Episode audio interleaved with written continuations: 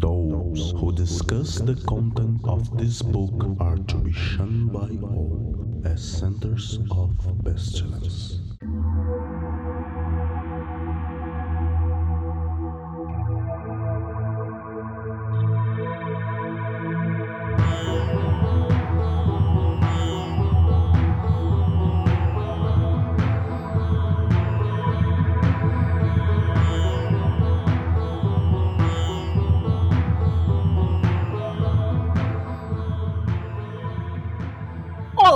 Crianças do abismo! Está começando mais um Foco de Pestilência, o seu podcast sobre magia, iluminismo científico e outras esoterices.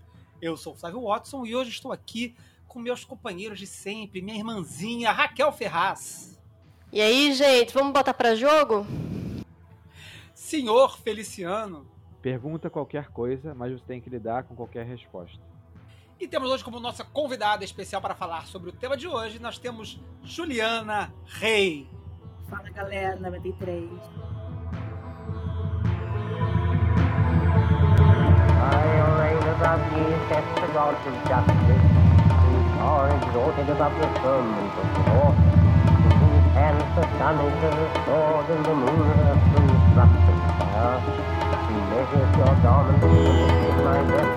measures. O Foco de Pestilência é um projeto do Calem, Collegium Ad Lux et Nox, uma moderna escola de ocultismo preocupada com a divulgação do iluminismo científico no século. XXI.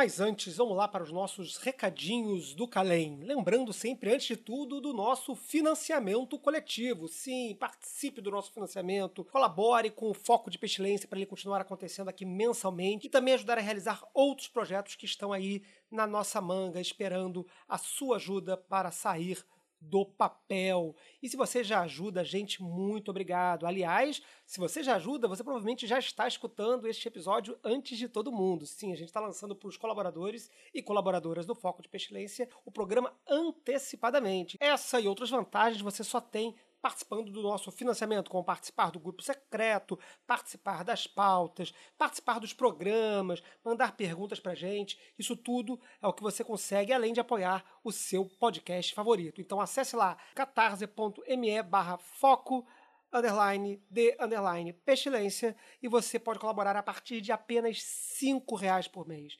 Cinco reais você já está lá no nosso grupo, já está recebendo um monte de informação, já está recebendo programa antecipado, já tem um monte de coisa legal para participar com a gente aqui, ok? E vamos ao calendário do Calei. No próximo dia 10 de outubro, nós temos Barbalon novamente. Barbalon de outubro terá a presença do maravilhoso Rodrigo Vignoli, trazendo sua apresentação sobre Dion Fortune, Vida e Obra. E nessa apresentação, vamos dar um passeio pela biografia da Shakti da Era e suas influências e contribuições que nós temos trazido até hoje nas nossas práticas. Rodrigo promete que também vai passar alguns exercícios de autodefesa psíquica elaborados por ela, para dar aquela temperada nas nossas práticas diárias. O Barbalão vai rolar dia 10 de outubro. Lembre-se, 10 de outubro, segundo sábado. Geralmente a gente faz no primeiro sábado do mês, mas dessa vez a gente vai fazer no segundo sábado de outubro, a partir das 18 horas. E como sempre, todo Barbalon, a gente começa com a apresentação e depois a gente abre a sala do Zoom para aquele bate-papo aberto com o palestrante, entre a gente, para a gente conversar mais solto, sem nenhum tipo de censura. E aí o Barbalon vai até de madrugada, tem gente que fica até as 5 da manhã batendo papo, o negócio não tem fim. Ok? Aguardamos vocês lá! Ah, sim, e o Barbalon vai ser transmitido no YouTube. A gente ficou transmitindo há algum tempo no Facebook, mas agora já estamos no YouTube liberado fazendo live direto lá. Você pode acessar o nosso canal youtube.com/barra Calem 418 418. Calem com um L só, C-A-L-E-N 418. Acesse lá o canal, assine o canal e você vai receber as nossas notificações, não só dos nossos eventos ao vivo, mas também a gente coloca nossas palestras que são executadas nos, nos colóquios, a gente tem colocado podcast lá também, então assine o nosso canal que você vai ficar por dentro das nossas atividades. A gente também está nas outras redes também, sempre bom lembrar. A gente está no Facebook, no Instagram e no Twitter, tudo como Calem 418. Então é só acessar qualquer uma dessas redes e você consegue chegar às nossas notificações onde você preferir. E bom, ainda falando de calendário, está chegando o nosso colóquio Pestilência em Foco 2020, o lado noturno da natureza. Ainda temos uma ou duas vagas para apresentação, então se você estiver com algum trabalho mágico ou pesquisa sobre as facetas poéticas, oníricas, psicológicas e lunares do fazer mágico, envie um resumo para a gente e de repente você pode participar com uma apresentação também no colóquio. Mande o seu resumo para o endereço pestilência hífen, em hífen, foco hífen 2020 arroba calem.org.br. Pestilência em Foco 2020, tudo separado com um hífenzinho, arroba calem.org.br e você pode também apresentar o seu trabalho no nosso evento. É, lembrando que o Coloque esse ano ele será todo online. Ele vai ser todo na internet, todo no YouTube, em lives, e vai começar no dia 31 de outubro e seguirá por todo o mês de novembro com apresentações aos sábados, sempre às 18 horas. Então fique ligado mais uma vez, acesse lá o nosso canal no YouTube, ative a notificação, se inscreva para você ficar recebendo as nossas notificações dos eventos do canal. E antes da gente começar o programa, a nossa convidada Juliana Rei tem um recadinho para vocês. Depois que ela terminou o programa, ela fez o jabazinho dela lá no final, mas aí ela estava sem calendário para novas turmas, mas ela pensou um evento novo e ela vai dar um recadinho para vocês agora aí. Se liga aí. Oi, pessoal, 93. Como o Flávio falou, acabou que eu lancei agora no dia 22, sobre as energias primaveris, um projeto novo. Agora a gente vai ter ciclo de meditações guiadas pelos arcanos maiores do tarô de Tó. A gente vai começar os encontros no dia 31 de outubro com o arcano do louco. Vai ser uma coisa bem interessante, meditação com os livros telêmicos e mais umas cositas. Então, quem quiser mais informação, ficou afim de estudar tarô de uma forma não tradicional, me procura lá no arroba no Instagram, tá bem? Arroba. Beijo! Então, qual o tema de hoje? Né, o tema de hoje é um tema que a gente, assim como, como eu participei no Magicando, que saiu essa semana, no, no nosso podcast vizinho aqui do lado, o Magicando foi sobre Golden Dawn e eu falei no início do programa que Golden Dawn era um programa que a gente fez lá atrás, no início do podcast, e que a gente ficou prometendo, né? Uma segunda versão, né? Uma versão estendida, uma versão mais aprofundada sobre Golden Dawn que a gente acabou fazendo só agora lá no Magicando. Esse programa também é uma continuação de um dos primeiros programas do podcast. Logo no início do Foco de Pesquisa, a gente fez um programa chamado Cartas na Mesa em que a gente falou sobre tarô amplo espectro. Então a gente falou sobre o tarô, sobre a história do tarô, sobre os diversos tarôs, e a gente teve algumas, tivemos convidadas também no programa para falar sobre isso, a Vanessa e a Cristiane. E a gente no final do programa falou, pô, agora a gente tem que fazer um programa sobre o tarô de Tó. E cinco anos se passaram, quatro anos se passaram, e não fizemos ainda um programa sobre o tarô de Tó até então, até hoje. Então, hoje estamos aí com o nosso prometido programa sobre tarô de Tó e falar aí o que a gente puder, souber e o que também a nossa audiência patrocinadora que está acompanhando a gravação aqui quiser perguntar também pra gente durante a gravação. A gente vai, vai estar respondendo online, porque sim, colabore com o Foco de Pestilência e você também poderá ter esse privilégio de acompanhar a gravação e dar palpite no programa dos outros. Vamos lá. Começando o nosso assunto, né? Tarô de Tote. Tarô de Tote eu acho que, acho que a gente pode cortar o blá blá blá histórico, não do tarô de Thor, mas do tarô em geral, sobre a evolução do tarô, de onde é que veio o tarô, Rider Waite, Marcelo. A gente pode até tocar nesse assunto durante o programa, mas a gente explora isso já bastante lá no programa Cartas na Mesa, lá do início do podcast. Então recomendo também quem curte o assunto e não ouviu, né? Chegou no podcast já mais tarde, não teve paciência de ouvir todos os programas. Volta lá no início para pegar lá o programa que ficou bem maneiro. Vamos começar então falando direto sobre tarô de Thor. Eu acho que a primeira coisa que chama atenção no, no tarô de Thor é justamente o nome. Muita gente chama o tarô de Thor de tarô do Crowley. É muitas pessoas que vêm falar comigo uma primeira vez sobre o assunto, falam: "Ah, eu conheço, ouvi falar do tarô do Crowley". É, é, é, é engraçado isso, né? Porque parece que o nome do Crowley precede o nome do tarô em alguns ambientes de tarólogos ou de, de, de, pessoas que curtem tarô. Mas ele tem um nome específico. Ele não é tarô do Crowley como, por exemplo, o tarô Rider Waite Smith ou o Tarô de Marcélia, né? Ele tem, um, ele tem um título que é Livro de Tó ou Tarô de Tó. Então, de onde é que vem isso? Eu gostaria de lançar primeiro essa pergunta na mesa. De quem quer começar falando aí?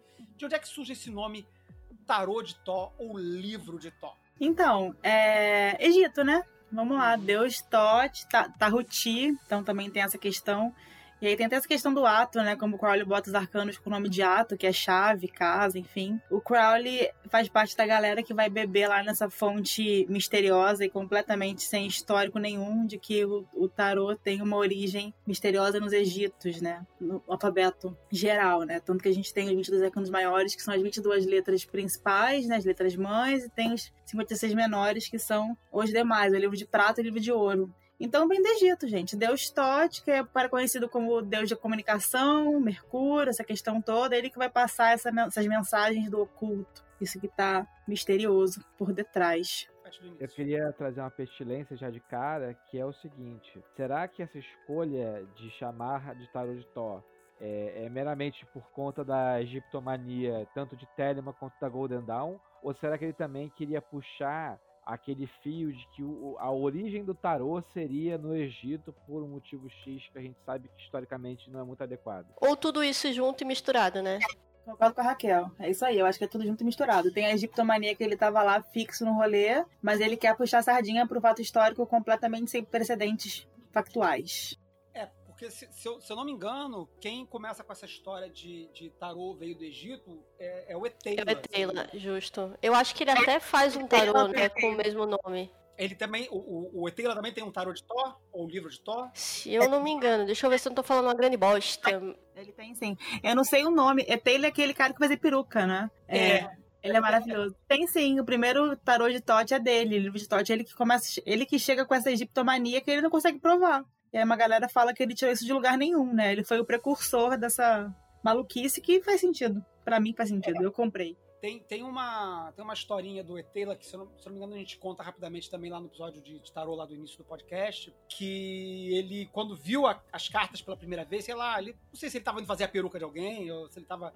Ele frequentava a alta sociedade e tal, e aí ele vê as cartas na mesa, e quando ele bate o olho, ele diz que, segundo o relato que eu li, provavelmente dele, eu não sei se de alguém, relatando sobre ele, que ele bate o olho e diz que, pô, aquilo ali só pode ter vindo do Egito, porque ali estão codificadas todas as os mistérios da, da, do, do, universo. Porque tem uma historinha, e eu não sei se o Etela estava a par dela, porque até onde a gente sabe, o Etela, ele meio que entra nesse rolê esotérico, meio que, meio que mais ou menos sem querer, né? Ele era, ele começa com, o primeiro livro que ele publica é sobre jogos de cartas, se eu não me engano. Jogo, jogo de salão, não era sobre tarô. E depois que ele vai entrando nesse rolê mais esotérico. Mas existe uma historinha que, que, também não sei se tem a menor precedência histórica, mas existe uma historinha esotérica, no meio esotérico, que Tote, lá no deus egípcio, tava, os deuses egípcios estavam preocupados com, com conhecimento humano, ou conhecimento divino, que seja, né, o conhecimento esotérico, e que esse conhecimento estava se perdendo, a humanidade tava, não estava mais ligando para isso em algum momento, e eles falaram, cara, a gente tem que preservar isso em algum lugar.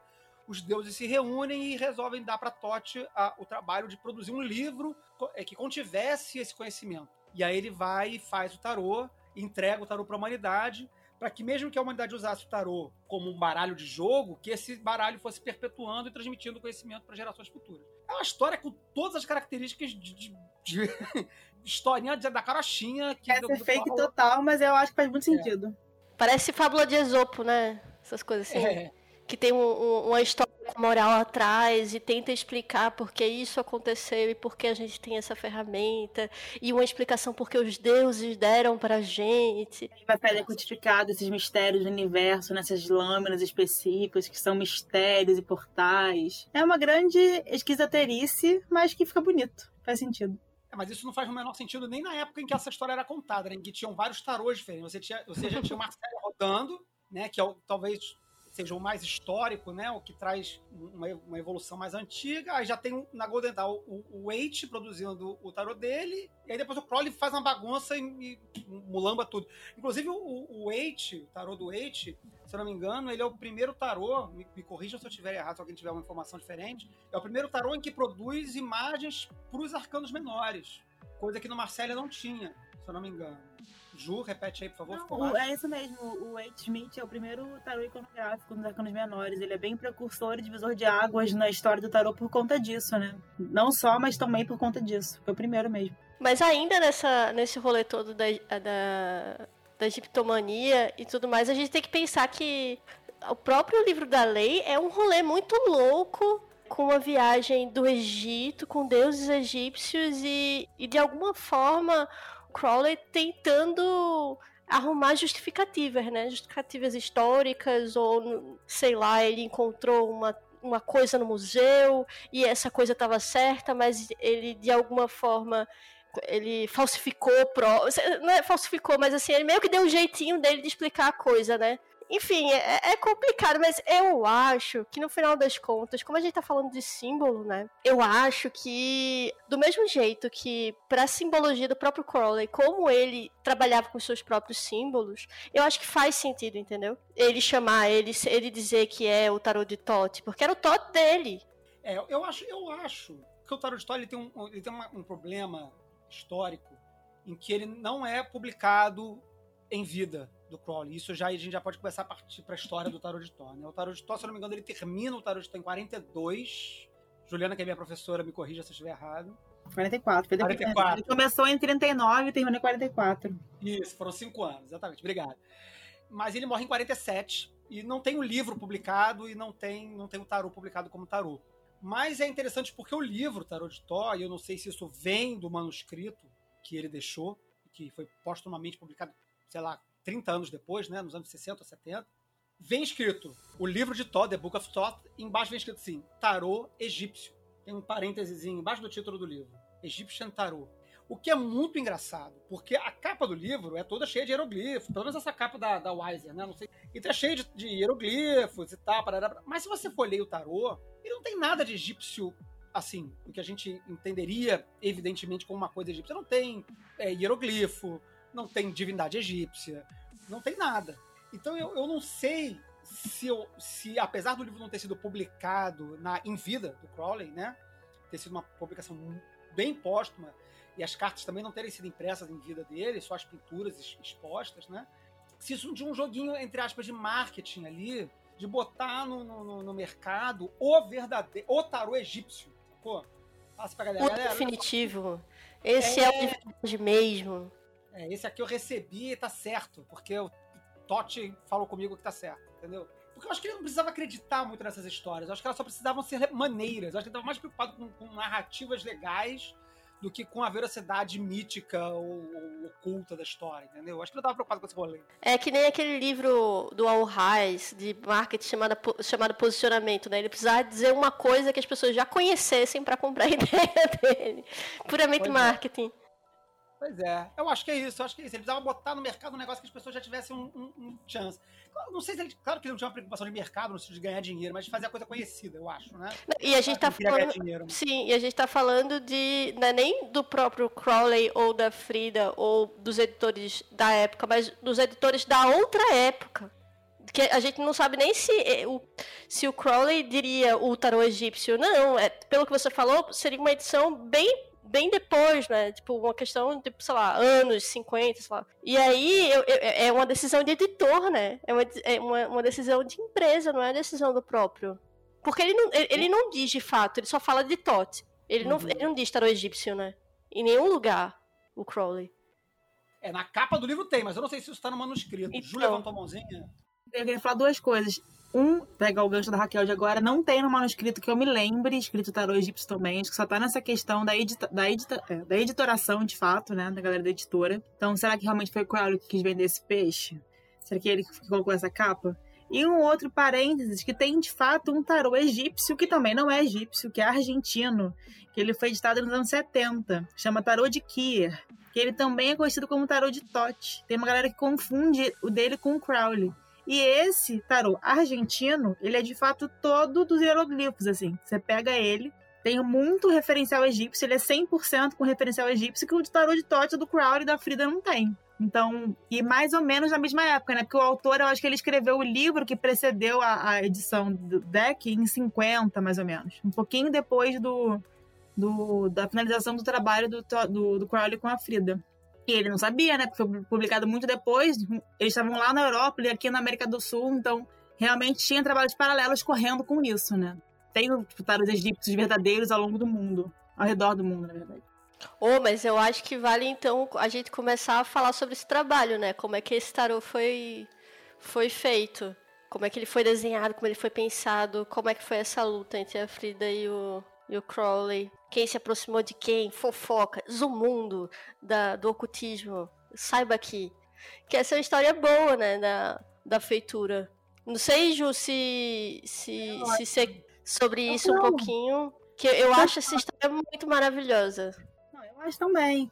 Primeiro que, que a galera acha que o Crowley que queria super desenhar um tarô. E mentira, né? Ele não queria. Ele era da Golden Dawn, beleza, até num determinado período. Tinha aquele momento próprio para escrever, né? Liberté. A galera que acompanhou o Foco Pestilência deve saber um pouquinho sobre isso já.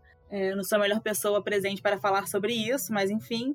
E aí, ele só queria meio que pegar o trabalho do, do Wade e mudar uma coisinha ou outra. Não queria mudar 100%. E a Frida, uma artista plástica lá daquela época, super começando a querer saber mais de tarô, passeando por alguns lugares, que, né, algumas cortes, vamos colocar assim, algumas rodas mais secretas com conhecimento disso, ficou sabendo quem era o Crowley, ficou sabendo que ele queria desenhar alguma coisa ali, mudar uma coisinha outra do tarô e foi oferecer para ele os serviços dela de pintora. E fala assim: "Me ensina esse negócio de médica aí, esse negócio de telema, me pega como sua aprendiz e eu vou desenhar para você. Vamos trocar essa informação aqui". E ela que convenceu ele falando que isso é um trabalho rápido e tal, e ele foi e topou. Então, a iniciativa de, de querer, de fato, escrever, reescrever todo, todo o deck, né, pegar tudo, enfim, claro que o trabalho foi muito coletivo, ela deu muito pitaco também, não foi um trabalho exclusivamente dela, ele não foi atrás dela, contratou e ela desenhou como o Smith fez com a Pamela, por exemplo, né,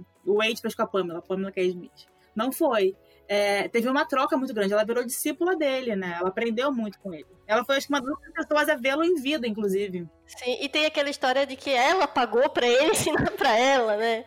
Sim, sim, sim. Que eu, que eu acho muito louco, porque no, no final das contas o, o tarô ficou só pra ele. E ela pagou, gente, tá pago, ela pagou o copyright do homem. Ela pagou o copyright e ela arrumou o lugar pra rolar nas exposições que tiveram, né? E ele não poderia nem chegar perto, porque ele já estava naquela, naquele cenário do homem mais terrível do mundo, completamente odiado, persona não grata, a besta do 666. Ela que tocou pra frente, cara.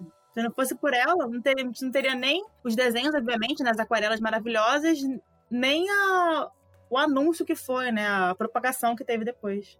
Ela é maravilhosa, eu apaixonada pela, pela Frida, gente. Acho ela incrível. Coisa que eu acho legal chamar a atenção justamente dessa relação entre o Crowley e a Frida é que a gente acompanha a vida, quando o, o, ápice da vida mágica do Crowley, as coisas que realizou, as coisas que ele escreveu, e a gente tem essa impressão que o Crowley é meio babacão e super é, ególatra. Ele de fato é em alguns momentos, mas você vê que na relação que ele tem com a Frida, em certa medida, ela dá o limite da relação. Ela fala para ele: olha, eu não quero que você vá, ele pega e não vai. É, ela é uma pessoa que tem uma relação que não é uma relação sexual, é uma relação de uma parceria é, de criação artística, onde ele, é, você vê pelas cartas, que ele dá ouvidos a ela, que ele dá liberdade artística a ela, mas ao mesmo tempo ele fala, não, tal coisa tem que ser assim, porque eu sinto assim, assim tal, tal. Eu acho que é, é legal ver que também existe esse Crowley que sabe tratar os outros que nem ser humano.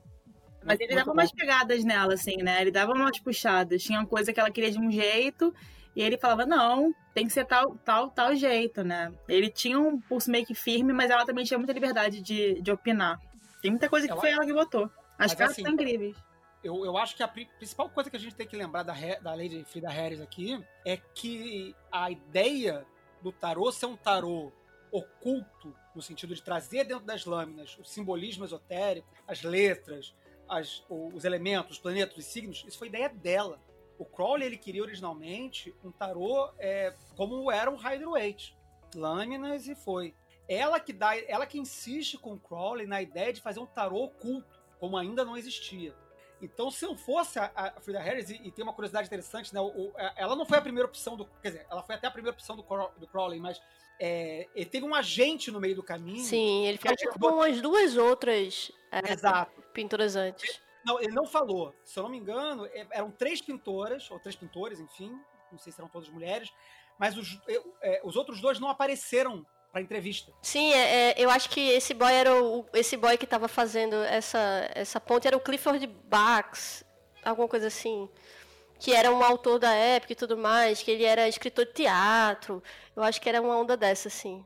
Isso aí. E aí, ou seja, é muito. Se você pensar na história, como, como o senhor Feliciano várias vezes coloca quando a gente tá conversando, né, sobre assim, a, a vontade de Inuit, né, na história, né? Cara, três pessoas foram chamadas para fazer o um negócio duas não apareceram. Apareceu a Frida Harris, que já era uma senhora, ela já tinha 60 anos. Ela não era uma artista jovenzinha, ela já era uma senhora. É, ela aparece, pilha na história e não só pilha, como diz assim, cara, você vai fazer essa parada assim, desse jeitinho aqui. Esotérico, com os símbolos, rico e tal. E, e, então, se não é o dedinho dela no início do trabalho, o Tarot de Thor não tinha sido essa beleza, essa explosão de informação, essa explosão de, de coisas que tem nele, como, como, a gente conhece hoje, a importância que ele tem no, no, no, assunto, na magia hoje em dia. Sim, a grande inovação de formato e símbolo, né? É como se fosse uma grande síntese de muitos conhecimentos adquiridos até ali, né, pela Golden Dawn. Tem uma passagem de uma carta aqui dela para ele e que ela expressa a quantidade de simbologia que tem, né? A quantidade de ciências que ela foi beber da fonte para conseguir desenhar aquilo, para conseguir receber aquilo, né? Ela pontua que foi um trabalho meditativo o tempo todo, ela não dá nenhum tipo de alteração de consciência, né? Ela tá super presente, sempre pintando ao ar livre, que ela fala também, e bebendo de um encoalhão de fontes, assim. É realmente um trabalho muito rico, muito rico, muito rico. Acho que se fosse uma outra pessoa, não teria ficado tão incrível, assim. Acho que tinha que ser ela, acho que realmente tem a mão de Inuit. Tem o lance também, né, que o tarô, a, a pintura do tarô em si, ela foi um evento mágico para Frida. Né? Tem, tem uma carta que eu lembro que ela comenta sobre a princesa de discos, que ela fala pro Crowley que a princesa de discos insiste em estar grávida. Assim, ela não queria pintar dessa forma, mas conforme ela ia pintando, ia emergindo e de certa medida aquilo era, um, era uma, uma composição que tinha um simbolismo da carta em si. Muito maneiro. Eu acho isso muito louco, né? Porque é, é como se o personagem. Eu, eu tava lendo sobre isso. Eu tava lendo um livro recentemente X, não, é, não tem nada a ver com magia ou que seja, mas o autor ele fica falando do personagem principal e ele, ele escreve no livro. A, é, Pereira afirma que, ou afirma Pereira que, e é meio que uma. É, é como se fosse ele estivesse recolhendo um depoimento. E, e, eu fiquei muito parecendo. Ficou, pra mim, ficou muito próximo de uma viagem astral em que você tem acesso a essa outra coisa, tipo, esse personagem, ou essa imagem, e que você recebe. E que você, às vezes, você não tem até o controle, porque você tá indo no seu, sei lá, buscando. Eu não sei se inconsciente é uma palavra correta, mas assim, nesse lugar da criatividade em que você não tem controle. Que você recebe coisas que não necessariamente você quer que elas sejam assim, né? O que eu acho que tem super a ver com a própria ideia de leitura de tarô. Sim.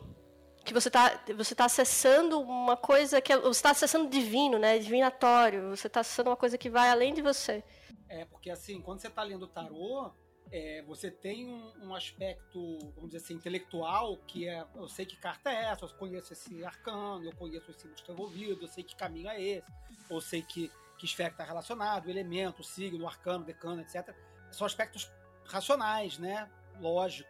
Mas na hora que você faz a leitura, isso vira, me parece, me corrijam outras pessoas que têm outras experiências de leitura, mas me parece que há uma mudança de posição em que esse aspecto lógico, evidente, ele vira pano de fundo e ganha primeiro plano essa intuição, essa coisa que vem e que faz com que a princesa de discos fique grávida independente da minha vontade. Ela vai ser grávida porque é o que está surgindo aqui. Tem uma então, coisa que, que, que, eu falo bastante, e é super corroboro o que o Flávio disse, é, o tarô você estuda, estuda, estuda, estuda, né? Mas ele é prático na hora de ler, você esquece tudo que você estudou. Você não vai olhar na hora para a carta, sei lá, do louco e lembrar que ele é o espírito éter, que ele é um sopro de vida. Você vai lembrar, você vai pegar algum elemento ali vai pegar uma velocidade, uma, um caoísmo de andar rápido, enfim, o ímpeto que vier no momento, a intuição. Na hora você não vai racionalizar. Quem racionaliza a leitura não consegue ler.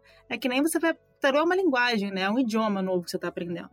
Quem vai aprender a falar inglês, por exemplo, você só pega fluidez quando você para de traduzir na sua cabeça. Enquanto você está traduzindo o simbolismo de cada carta, cada elemento, o negócio não flui. Então, tem, para mim, né, pessoalmente, eu falo isso sempre para os meus alunos, enfim. Tem muita intuição, né? Chegar na hora, você tem que esquecer o que significa o símbolo e se conectar com a carta. Se ela tá grávida, ela tá grávida. É isso. Eu queria, é, pegando é, esse gancho ainda sobre a, a Harris, eu queria perguntar uma coisa para vocês, porque é uma coisa que eu sempre penso. É, eu não sei se vocês sabem, mas meu pai é artista plástico, né? Tipo, fez muito tempo quadrinho e fez ilustração, e meu pai sempre foi envolvido com várias crenças diferentes. E, e em uma dessas grandes viagens espirituais do meu pai, meu pai ele se encontrou com um grupo que o grupo ele tinha tinha um santuário e tudo mais. E meu pai sempre foi um santeiro. Meu pai sempre pintou imagens é, religiosas, assim. E assim, gente, isso vai de pintar invasão alienígena, fim do mundo, até pintar Nossa Senhora do meu colégio, que eu, estudei em, em colégios católicos. E aí, meu pai, quando se aproximou desse grupo, o dirigente da casa, ele chamou meu pai para pintar é, as novas é, as novas imagens das divindades que eles trabalhavam lá e tudo mais. E aí, meu pai só teve só teve a, a licença para fazer essas, essas pinturas e tudo mais quando ele foi iniciado. É, meu pai, eles, eles meio que disseram assim, olha, você tá, a gente quer, te convidar para fazer esse trabalho tudo mais, mas assim, só dá se você for iniciado aqui e começar a trabalhar com a gente. Porque de qualquer forma, de outra forma, você não, não consegue fazer esse trabalho. E parece que a Frida teve um, uma coisa assim, né? Também. Sim. E aí, eu, eu, eu pergunto para vocês se vocês acham que é necessário um movimento desse, assim, para você conseguir acessar a, essa qualidade de símbolo nesse tipo de profundidade, que é como o Flávio pontuou, ela fez uma síntese que uma outra pessoa fora daquele, fora é, daquele nível de compreensão sobre a coisa não conseguiria. Se vocês concordam com isso ou não. Eu concordo e discordo. Porque eu acho que o lance é, para você ter essa experiência, para você, acho que para você produzir uma arte que esteja realmente afinada em várias camadas é, com uma espiritualidade, eu acho que você tem que, que tem que ser iniciado nessa coisa. Mas eu também acho que ser iniciado não necessariamente é passar por uma cerimônia onde burocraticamente você é dado e reconhecido acesso a uma certa coisa. Eu acho que ser iniciado, especialmente quando a gente fala de Telemann, é, eu acho que é um, é um voltar-se, diga, tipo assim, você tá afim de ouvir aquilo. E aí, se você tá afim de ouvir aquilo, no momento que você tomou essa decisão para si, você não precisa de aguinha, não precisa de batismo, não precisa de sacerdote, não precisa de porra nenhuma. Você só precisa estar tá afim. E eu acho que, pelo menos, quanto a isso, quando a partir do momento que a Frida aceitou, tipo assim, ok, é, isso pode vir de um outro lugar que eu não conheço e, e é místico, ela já estava iniciada no rolê. Para além disso, é importante lembrar que a, a Lady Frida Harris ela não era totalmente leiga de esoterismo, né? Ela já vinha da antroposofia. Sim, sim. Né? E ela já conhecia, se não me engano, o trabalho do Crowley antes de ter esse primeiro contato com ele.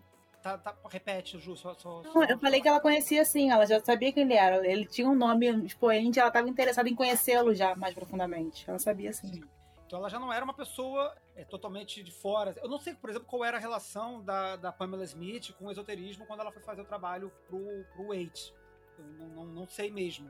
Até onde eu sei é nenhum. Ela era artista plástica, né, sobre, sobre orientação de, de, de, de, uma pessoa. No caso da, da Lady Frida Harris, ela já tinha uma experiência com, com esoterismo, ela já tinha contato com, com Telemann e com Crowley, e ela foi atrás do Crowley buscando essa orientação, e inclusive, como a gente falou rapidamente atrás, no final das contas, ela acaba pagando para fazer o tarô. Porque ela paga pelas aulas né, de, de instrução para produzir as lâminas. E ela é iniciada pelo Crowley, né? Ela, ela entra, certamente ela entra na, na OTO, ela já entra, inclusive, direto no grau 4. não sei, não sei o que ele fez. Já, já mete ela direto no quarto grau da OTO, por causa das experiências anteriores dela. E o Simons, na biografia do, do Crowley, que ele escreve sobre o Crowley, ele diz que, a, que o Crowley recebeu ela como estudante na A. No mínimo como, como probacionista, talvez como neófita, não sei. Não, não tenho detalhe assim de quão longe na A. Mas ela tinha um outro na A, ela era a Soror Tzaba. Então ela de fato foi iniciada, do, ao menos durante o processo. Então é, é, é, eu acho que isso é importante sim, no caso particular desse, desse tarô, em que ele tem um, uma carga esotérica e oculta muito profunda e que parte retorno, que parte dela inicialmente. Que se fosse pelo Crowley, ele ia só corrigir o tarô do Waite. Só fazer o tarô do Waite. Porque, como, como a Ju falou lá atrás, era, era tarefa da, do, dos adeptos da Golden Dawn, dando contexto de Golden Dawn na história de tarô. A Golden Dawn tinha três ordens, né? Então tinha a primeira ordem, que você tinha os, os graus elementais, e você ia passando pelos elementos. Aí quando você passava para a segunda ordem, você começava a fazer magia à vera, né? Começava a fazer magia planetária, trabalhar com textos de invocação, etc e tal. Quando você passava pela cerimônia do grau de Adeptus Minor, que dava acesso à segunda ordem da Golden Dawn, da Ordem Hermética da Aurora Dourada, você passava pela Cripta dos Adeptos. A Cripta dos Adeptos é, remontava a história rosacruciana do, do, do, da cripta de Christian Rosencross, né, que é reencontrada lá na, na história rosacruciana. Na cripta é, em que Rosencross é encontrado, o, o, o Christian Rosencross ele possui um papiro na mão, que é o Liberté, que a Ju falou lá atrás. O que, que é o Liberté? Na Golden Dawn, na Ordem Médica do Dourado, o Liberté era o livro, era, era a instrução que trazia as descrições das cartas do tarot. Então, o adepto, quando chegava na, na segunda ordem da Golden Dawn, ele recebia o Liberté com as descrições das cartas e ele tinha que produzir o seu próprio tarô. Desenhar o seu próprio tarô. Não sei se o Crowley na época fez, o dele ou não fez, também não sei. Mas o Waite fez, ficou famoso, e outros, outros certamente fizeram os seus também. Era parte do, do, trabalho do Grau. Então, produzir o seu próprio tarô era um trabalho que o Crowley vinha talvez devendo ou não feito a contento na própria opinião dele desde os seus graus na, na Golden Dawn, lá em 19, 1898, quando ele foi recebido, se não me engano, quando, 98 foi quando ele foi recebido no grau de Adeptus Minor, mas eu posso estar enganado na data. Mas assim, gente, 40 anos depois, então, acho que todo esse contexto esotérico, tanto para o Crowley, logicamente, mas quanto para a filha da Harris, é muito importante no, no, no, resultado que vai nascer daí. Eu tô com você, meu amor. Eu não abro, não. Eu concordo. então vamos passar para o próximo tópico. Já, já, tá, já tá bom de Frida Harris? Alguém quer acrescentar mais alguma coisa para a Lady Frida Harris? Ela não era Lady, na verdade. Não era Lady, porra? Então a gente tá errado esse tempo todo. O, o lance é, ela era Lady, mas ela não era uma aristocrata. O título de lady é porque o marido dela tinha uma função no governo, que era uma função de grande prestígio, e aí incluía é, esse título, mas não era um título de nobreza, assim, tipo assim, ela fazia parte e, e jantava com a rainha, sabe? Uhum. Não, era, não era da Câmara dos, dos Lordes, esse é. negócio assim. Entendi.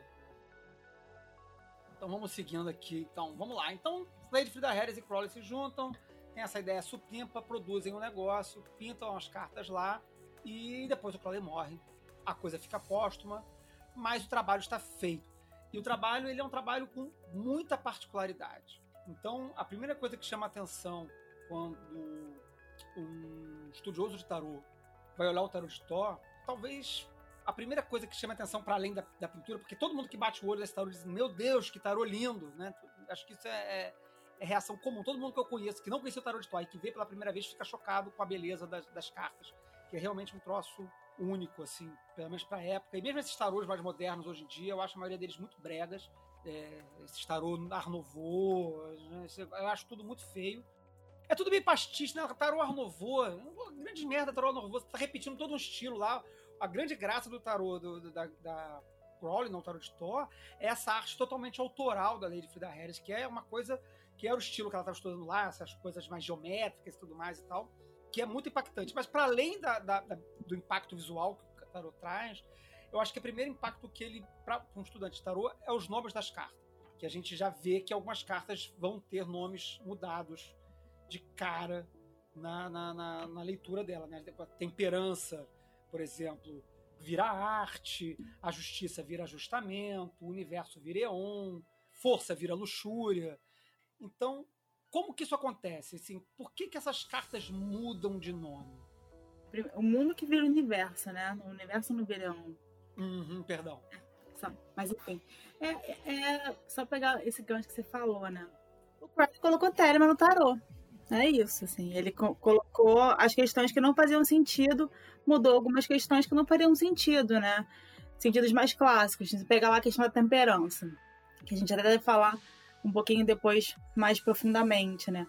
A temperança vira arte, porque depois dos, dos sete passos de trabalho lá do Arcano 6, dos amantes até chegar nesse arcano agora para realizar a grande obra, né? A grande obra está sendo feita ali naquele caldeirão que tem na carta, depois desse casamento alquímico já harmonioso. Não fazia sentido ter a temperança, não tinham que temperar literalmente, no sentido de Telemann. Quando a gente pega a questão do, da, do, da justiça, a gente não tem, vamos falar, o primeiro jargão telêmico é, de bordão, né? Não tem pecado, gente. Então vai ter justiça, vai julgar quem? Vai jogar um bando de telemita, não faz sentido ter. Então é a questão do ajustamento. A espada que, que aquela mulher, que é a mulher mais satisfeita do mundo, segundo Crowley, e a Frida super brigou com ele porque ela não concordava com essa descrição, foi uma carta bem difícil de pintar, né? essas trocas são bem interessantes. Ela carrega a espada de Telemann, né? tá escrito Telemann na lâmina. É a espada da vontade, a mesma espada que a sacerdotisa vai carregar na missa né? do discernimento. Então, não tenho. É uma questão da própria consciência, né? Então, se você está carregando a sua própria consciência para alguma coisa, não tem justiça. Não faz sentido ter justiça. E o E1, no mesmo sentido, né? Ele vai e coloca a tríade sagrada lá de Telemita, né? O nosso papai, mamãe filhinho, vamos colocar assim, no It, Hadith, Hawkwit. Então ele coloca Telema no, no rolê, como ele fez com o Teô, como ele fez em muitos aspectos. Ele conseguiu enfiar o livro da lei todo ali, né? Uma coisa que, que eu gosto de falar, que eu li isso há muito tempo, que ele colocou a visão para voz, né? Ele pegou as coisas inseridas em todo o trabalho dele de vida, todos os livros, né? você pega tudo é, solto por aí, né? E colocou tudo no tarot de Tote. E colocar Telema no tarot. Acho que não tem uma explicação além disso. A, a, minha pergunta fica sendo assim, pensando como não, se eu não fosse um telemita. Tá, mas eu não sou telemita, eu não, não consumo esse negócio. Esse tarô não é para mim? Ah, não, de forma nenhuma. De forma nenhuma. É só. Eu vou dar um exemplo meu concreto. Há pouco tempo eu tive um, um aluno que não tinha ideia do que era Telegram. Eu li para ele uma vez, uma leitura, e ele se apaixonou pelo deck. Ele queria aprender aquele deck. Acho que até hoje ele não sabe muito bem o que era Telemann. Eu ensinei para ele de uma forma, a forma mais simples que eu consegui, já se formou, ele tá lendo super bem. Só que ele pega os elementos, entre aspas, mais superficiais. Na verdade, ele sabe Telemann pra caramba agora, só que de uma versão, sem saber o que é Telemann, sabe? O tarô é um só, no fim das contas, né? A gente consegue acessar todas as chaves em vários lugares, só você entender os simbolismos por trás. Então, não, não é um tarô exclusivo para telemitas, por assim dizer. Eu acho que não tem um, uma diferença real prática na mudança dos nomes, né? Quando você pega e não coloca, não coloca força, né? Você coloca volúpio, tesão. Porque a, a energia da carta sempre foi aquela, da mulher que está dominando aquela besta, né? E aí ele só ajustou uma nomenclatura que fazia sentido para o contexto que ele estava inserido. Eu vejo meio que por aí. Eu, recentemente, eu, eu, eu, tirei uma carta, né? Eu tava fazendo um experimento hipnótico com a pessoa, eu tirei uma carta. E a, aí, pra minha surpresa, ela falou assim: Ah, não conheço esse tarô e tal, não sei o que, me fala aí. E aí eu, eu lembro que eu, usei, como eu não queria me alongar muito e, e dar muitas voltas sobre Telemann, eu falei da, da perspectiva que o tarô de Thor ele traz interpretações de questões que eu acho que são mais modernas e mais, que dialogam mais com a nossa forma de ver a sociedade do que os tarôs mais clássicos.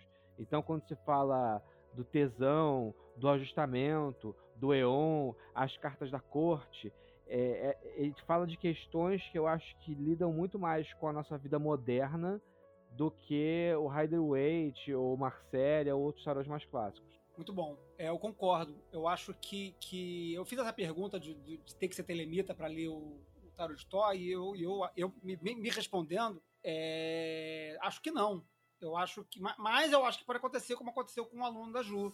Você ao se familiarizar com os conceitos que são conceitos modernos, que são conceitos talvez adequados ao momento do mundo, ao contemporâneo, à forma da gente pensar atualmente, você vai se ajustando ao que eu entendo é, é o Eon, né? O Eon tá aí, independente de você gostar dele ou não. eu, eu tenho essa visão um pouco radical, assim, meio, meio, meio xiita da coisa, né? É, você não precisa aceitar a lei de Telemann. A, lei de Telemann, ela, a lei de Telemann tá cagando pra se, se você aceita ela ou não. Ela tá aí. Se você não tá de olho nela, você tá provavelmente se fudendo.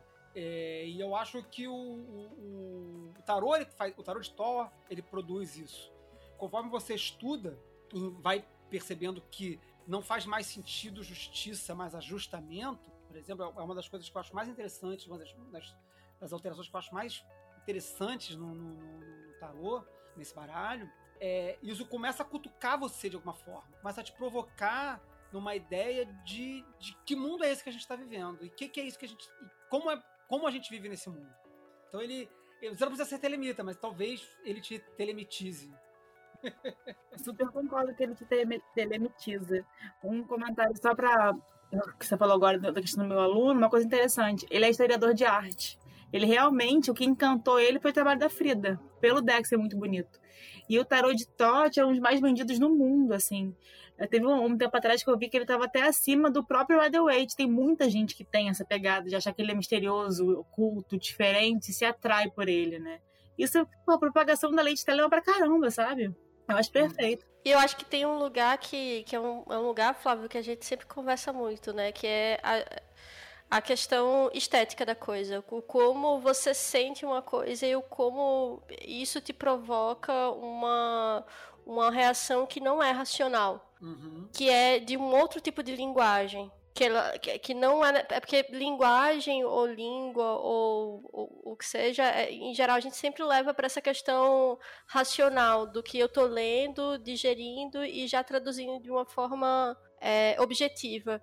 Mas também tem essa linguagem simbólica. No final, a gente está falando sobre símbolos, né? Por mais que é, quando a gente fale sobre a linguagem no, lugar dela, da, da, língua, no lugar objetivo, onde eu leio e eu já traduzo rapidamente objetivamente, mas também tem o lugar do símbolo, que não é, às vezes, racional. E você vai digerir de uma outra forma. E às vezes a gente não sabe porque a gente gosta, porque a gente gosta, ou porque a gente, enfim, até se emociona com uma coisa. Mas aquilo te bate em um lugar que não é racional. Eu tenho, eu, por exemplo, não achava o tarô. É, é, gente, eu vou falar um, um grande absurdo. E aí vamos fazer, tipo, um perdão à minha pessoa, a Raquel do passado. Eu não achava bonito o tarô da Frida. É, vão me cancelar na internet, mas as pessoas que vão me cancelar ouçam agora. Mas um dia eu parei para ver as cartas e eu entrei nas cartas. E aí eu fiquei pensando que não existia um outro tarô que não aquele, porque a porra daquele rolê da, da, da geometria que ela colocou é um, é, um, é um negócio. É divino demais. É que nem aquela, aquela outra pintora Clint. É, é nesse lugar que você entra e você. Aquilo não é da Terra. Aquilo não é mundano. Aquilo não são símbolos estáticos em 2D. Como a gente tinha a. a, a... não estou falando mal da Pamela Waite, mas é um outro lugar. Da, da, da Pamela Smith. Mas é um outro lugar. E, e, e, e, por exemplo, eu fui tocada num lugar que não era racional. Eu não fui tocada pela cabala, eu não fui tocada pela, pelas mudanças de, de, dos nomes das cartas, que é esse rolê mais racional. Eu fui tocada num outro lugar pela forma como as cartas se apresentavam, elas, elas eram completamente diferentes de tudo. É realmente um negócio muito inovador. Mas aí, eu, eu ainda trago uma outra coisa, é, Flavinho, sobre. Não só sobre o telemita. Tipo, ah, é, uma, é um tarô só pro telemita. Como vocês mesmos colocaram, né? O tarô de Tote é um tarô síntese. Ele tem cabala, ele tem astrologia, ele tem telemetria, ele tem um, um monte de coisa. Não necessariamente a pessoa vai ter que entrar tão dentro. Ok, ela pode ler, né? Essas milhões de camadas que existem ali naquele tarô. Mas ela pode ir até onde ela quiser. É, é, eu, eu, vejo muito professor de tarô falando sobre isso, assim. Eu acho que até, até aquele, o, aquele classicão, como é o nome daquele autor clássico de tarô brasileiro? Esse, Ney Naif. Eu me lembro do primeiro livro que eu li de tarô era o Ney Naif. Ele dizia que, nesse primeiro livro, que a pessoa não precisava saber cabala, a pessoa não precisava, a pessoa precisava entender de tarô. Hoje eu acho um pouco estranho, mas assim, eu fico pensando também que a pessoa tem o direito de sorver o tarô. Eu sei que é, são várias camadas que ela pode estar tá perdendo, um outro tipo de conhecimento, mas ela também pode não querer. É, eu acho que tem profundidade de leitura, né? Eu acho que você ganha conteúdo, densidade na, na interpretação não no aspecto racional da interpretação, né? Mas eu acho que vou te dar profundidade na apreensão da carta. Quando você pensa, por exemplo, quando você falou da beleza das cartas, né? Que, que eu até concordo, eu acho que é a primeira coisa que chama a atenção de todo mundo quando alguém olha pro, pro deck, né? É, embora você tenha achado feio de início, eu te entendo. Várias coisas que hoje para mim são muito importantes, eu não gostei de primeira, esteticamente falando. Bandas que eu hoje amo, não foram bandas que eu gostei da primeira audição, porque eu acho que existe um, uma coisa de, de quebrar um conforto de algo Justamente. que você tem conhecido e a gente joga num espaço novo e aí você fica desconfortável e você acha chama desconfortável de feio, né? Ou de desagradável. Aí depois você entende ou, ou aquilo vai entrando em você e te abre, que eu acho que é, que é o grande lance da arte, né? O lance da estética, te abre um novo mundo, te coloca num mundo novo e aí a carta te leva para esse mundo e junto com isso, quando você entra nesse novo mundo junto com essas outras linguagens, que no fundo, no fundo, né, quando a gente faz arte, a gente faz arte a partir de alguma forma de linguagem, não necessariamente verbal, etc. Essas outras linguagens, elas dão mais cor para a arte que é cada ato do tarot de Thor. Então, quando você pensa na carta, também pensando no decano em que ela está inserida, em qual planeta, em que signo, é, em qual elemento, em qual letra hebraica, em qual, em que ponto da árvore da vida que ela está, isso te dá um mapa que não é racional. Ele é um mapa conceitual, gigantesco, que embaralha, faz um milkshake e você plá, puxa do fundo da, da, cabeça e joga na mesa. Não, ó, eu concordo. Eu não tô tirando aqui. É, eu vou ser canceladíssima depois desse programa. Se a pessoa só ouvir partes, assim, vai dar ruim, assim, para mim. Por favor, ouça um programa inteiro. É, é foda, né? A pessoa tem que. Veja, eu acho que o tarô, por exemplo, é, é, e esse e outros suportes são melhores para entender cabala do que os livros de cabala, por exemplo. Porque eu sou uma pessoa mais intuitiva, eu preciso sentir. Para mim, Tiferet é quentinho. São, é, são outros tipos de, de apreensão da coisa. E, e eu vou, é, e eu vou entender muito mais nesse lugar intuitivo. Então, para mim, aprender cabala através de tarô é muito melhor. Eu só fico pensando é, sobre a pessoa que está pensando em, em estudar tarô pelo tarô de Tote, ficar é, preocupada nesse lugar de precisar estudar Telemann, por exemplo. Eu sei que é super importante, por exemplo. Mas é porque para mim faz mais sentido, antes do tarô, faz mais sentido Telemann. E aí o tarô, ele ganha outras cores, enfim, ganha outras vidas. Mas eu fico, sabe, pensando sobre esse lugar, porque eu acho que o tarô ele vai se sustentar sozinho, independente de, é, de toda essa simbologia é, de astrologia e tudo mais. Eu acho que a pessoa vai conseguir tirar, porque, enfim, um tarô. Acho que a pergunta principal, qualquer pessoa que se depara com, com um deck de tarô, seja ele qual for, e quer começar a estudar, é para quê? Você quer estudar tarô para quê?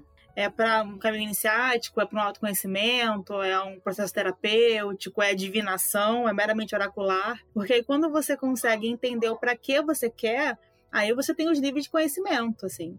Eu acho que uma pessoa que quer estudar tarô, de fato, para agregar no seu, na sua prática mágica e seu caminho iniciático, aí não adianta. Você vai ter que estudar simbologia, vai ter que mergulhar, vai ter que ir lá em cabala, em alquimia, hermetismo, né? Magia planetária, vai ter que astrologia, você vai ter que mergulhar cada vez mais profundo, muito mitologia também. Agora, se você quer só estudar para divinação, por exemplo, aí você pode ficar numa superfície, como o Flávio falou, né? Níveis de profundidade. Uma crítica que eu tenho é, e que eu tento não trazer nas minhas aulas, embora eu fale também isso, eu não quero que os meus alunos saiam da, da, das minhas aulas repetindo o que eu falei de cada carta. Eu quero provocar, eu quero que eles me provoquem, eu quero sair dali pensando diferente, quero cada vez mais entender mais de cada ato, né? De cada, de cada uma das 78 lâminas. O que eu acho que alguns cursos de tarot falham a, a minha visão, tá? É a minha opinião minha particular reproduzir tarólogos que são mecânicos, né? Então você vai aprender que aquela carta significa tal coisa e você vai roboticamente sempre repetir aquilo, sendo que às vezes não. Você não, tem, não é nem só uma questão de interpretar a, as cartas ao entorno, né? Interpretar a própria lâmina. Então, eu acho que os níveis de profundidade eles são necessários, você tem que entender para que, que você quer aquilo ali. Tem um bando de perguntas que eu faço, que eu puxo uma carta, eu posso puxar uma torre e virar e assim, é, realmente, não. E só responder um não como eu posso puxar a torre e falar assim, cara, é uma reconstrução de algo que veio com esse olhar de Shiva aqui, um negócio que veio, destruiu tudo, uma base que já não era sólida, ruiu para construir algo melhor. Tem aqui a pomba que está aparecendo, que traz a ideia do Espírito Santo, de, uma, de um sopro de nova vida, entendeu? Assim, estudar simbologia é importante por conta disso, mas não necessariamente estudar Telema, sabe? Acho que a Telema está em toda a volta. É a diferença do, do tradutor técnico, né, para um tradutor artista, para um tradutor, o tradutor poeta, né? Ele consegue pegar a coisa que não tá lá escrita, né? Exato, gente. É, Magia é arte. Justo a arte. Traduzir, diferença de traduzir literatura para traduzir contrato, né? Justamente, bula de remédio, esse tipo de coisa. Não é, não é tradução de contrato, né? É, eu queria aproveitar isso que você falou agora, Ju, para puxar uma, uns aspectos mais práticos do tarot. Eu, eu vou puxar Telema de novo mais para o final do, do, do programa, para a gente discutir mais umas questões telêmicas.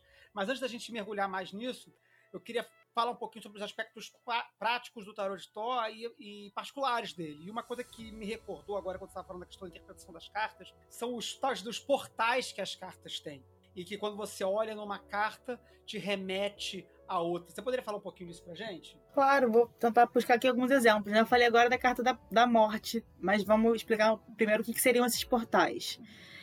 Tem vários elementos que se repetem ao longo do deck todo, né? A gente não tem a, o arcano maior da pomba, não existe, mas você vai ver a pomba em um monte de lugar. Você tem a pomba no louco, você tem a pomba na imperatriz, você tem a pomba na no, na arte, você tem a pomba na morte. Então, cada vez que você vê o mesmo elemento, ele pode não estar igualzinho desenhado, ele não vai estar igualzinho desenhado, mas o mesmo elemento em várias cartas diferentes, agora a gente recortando mais para os arcanos maiores, ele tem uma conexão. Uma carta está ligada à outra para aquele cordão embrionário, vamos colocar assim, né? Então, a gente consegue fazer uma associação não só de sucessão numerológica, né? O louco vai virar o mago, que vai. O, o prestidigitador, na verdade, né? Que é de magos, que vai virar a sacerdotisa, que vai virar a imperatriz, assim, subsequentemente, como você vê ligações indiretas através de elementos parecidos. E interpretar isso é bem curioso, né? Você, quando você vê, é um pulo que eu já fiz agora há pouco, né? Da, dos amantes, que são o ato 6, lá para a carta da arte, a gente vê que você deu sete passos até chegar lá. E isso também é muito simbólico, né? É um tipo de portal que fica. Você vê as cartas são muito similares. Uma carta é realmente a junção da outra, né? Quando você fez esse trabalho alquímico de união, presente nos amantes, você foi parar lá nesse Sagitário que estava do outro lado, essa questão da obra já sendo feita e realizada. E você passou por sete passos, os sete planetas, os sete dias da, dias da criação no, no geral, né? Então, esses portais são, são chaves secretas. Que aí, nesse ponto, voltando lá no começo do programa, eu super acredito no lance de Tote, né? Se, for, se essa fanfic é verdadeira, de que ele, ele decodificou os mistérios dos deuses para os homens, você consegue achar caminhos secretos, né? O único caminho que faz sentido não é o da árvore da vida, você indo de Malkuth até Keter ou descendo, né? De forma direta, pelos caminhos certos, né? Então, os portais são isso, são caminhos secretos que você pode traçar paralelos, né? A mesma pomba que está descendo lá, o espírito do, do louco, tá voltando na carta da torre, para falar que depois de uma destruição aquela energia também volta. Quando a gente tem, por exemplo, a imperatriz com a pombinha no braço, quer falar só sobre a fertilidade e a feminilidade dela. Não quer falar necessariamente de algo novo, embora ela também possa estar grávida em alguma esfera, porque ela está esperando o consorte dela para gerar, ou algo do tipo, né? Então acho que é bem interessante ir anotando e percebendo os símbolos em comum. E ver que nem toda, nem toda espada é igual. Por exemplo, a espada do ajustamento, aquela que eu falei agora há pouco, é a mesma espada que se repete no As de espadas. E ela só se repete ali. Que é a espada da vontade, da verdadeira vontade, né? Tem, tem Telema escrito na, na sua lâmina. Então, essas são as chaves secretas que, que a Frida foi pintando ao longo do deck. Você consegue fazer associações indiretas. E, e nenhum outro deck, até onde tenha conhecimento, assim, de forma tão expressa. Tem alguns tarôs que se derivaram do tarô de Tote, né? Então tem umas questões assim, mas eu acho que ele é meio que precursor nesse sentido, de fazer essas pontes indiretas. Antes eu não tinha isso, não. Muito bom. Uma outra coisa muito legal do tarot de Thor, para além desses portais e das características específicas, como a gente falou lá atrás, tem as cartas da corte já trazem também uma diferença específica em relação aos tarôs anteriores. Você antes você tinha a imagem de rei, rainha, pajem, e você agora passa a ter no tarot de Thor a imagem de uma rainha e depois você vai ter junto, né, é, junto da, das outras cartas, você vai ter cavaleiro, príncipe e princesa. Nos tarôs tradicionais você tinha rei, rainha, cavaleiro e pajem. Por que que rola essa mudança? Né? Onde é que, onde que, que, que essa mudança traz para o tarô de Thor? Então, agora a gente tem que falar um pouquinho do tetragramaton, né? Não tem como fugir de cabala para falar de cartas da corte. A gente continua tendo a divisão dos quatro naipes, quatro personalidades em cada uma delas, a gente consegue até ver um, uns aspectos históricos do porquê seria o rei, porquê seria a rainha, enfim.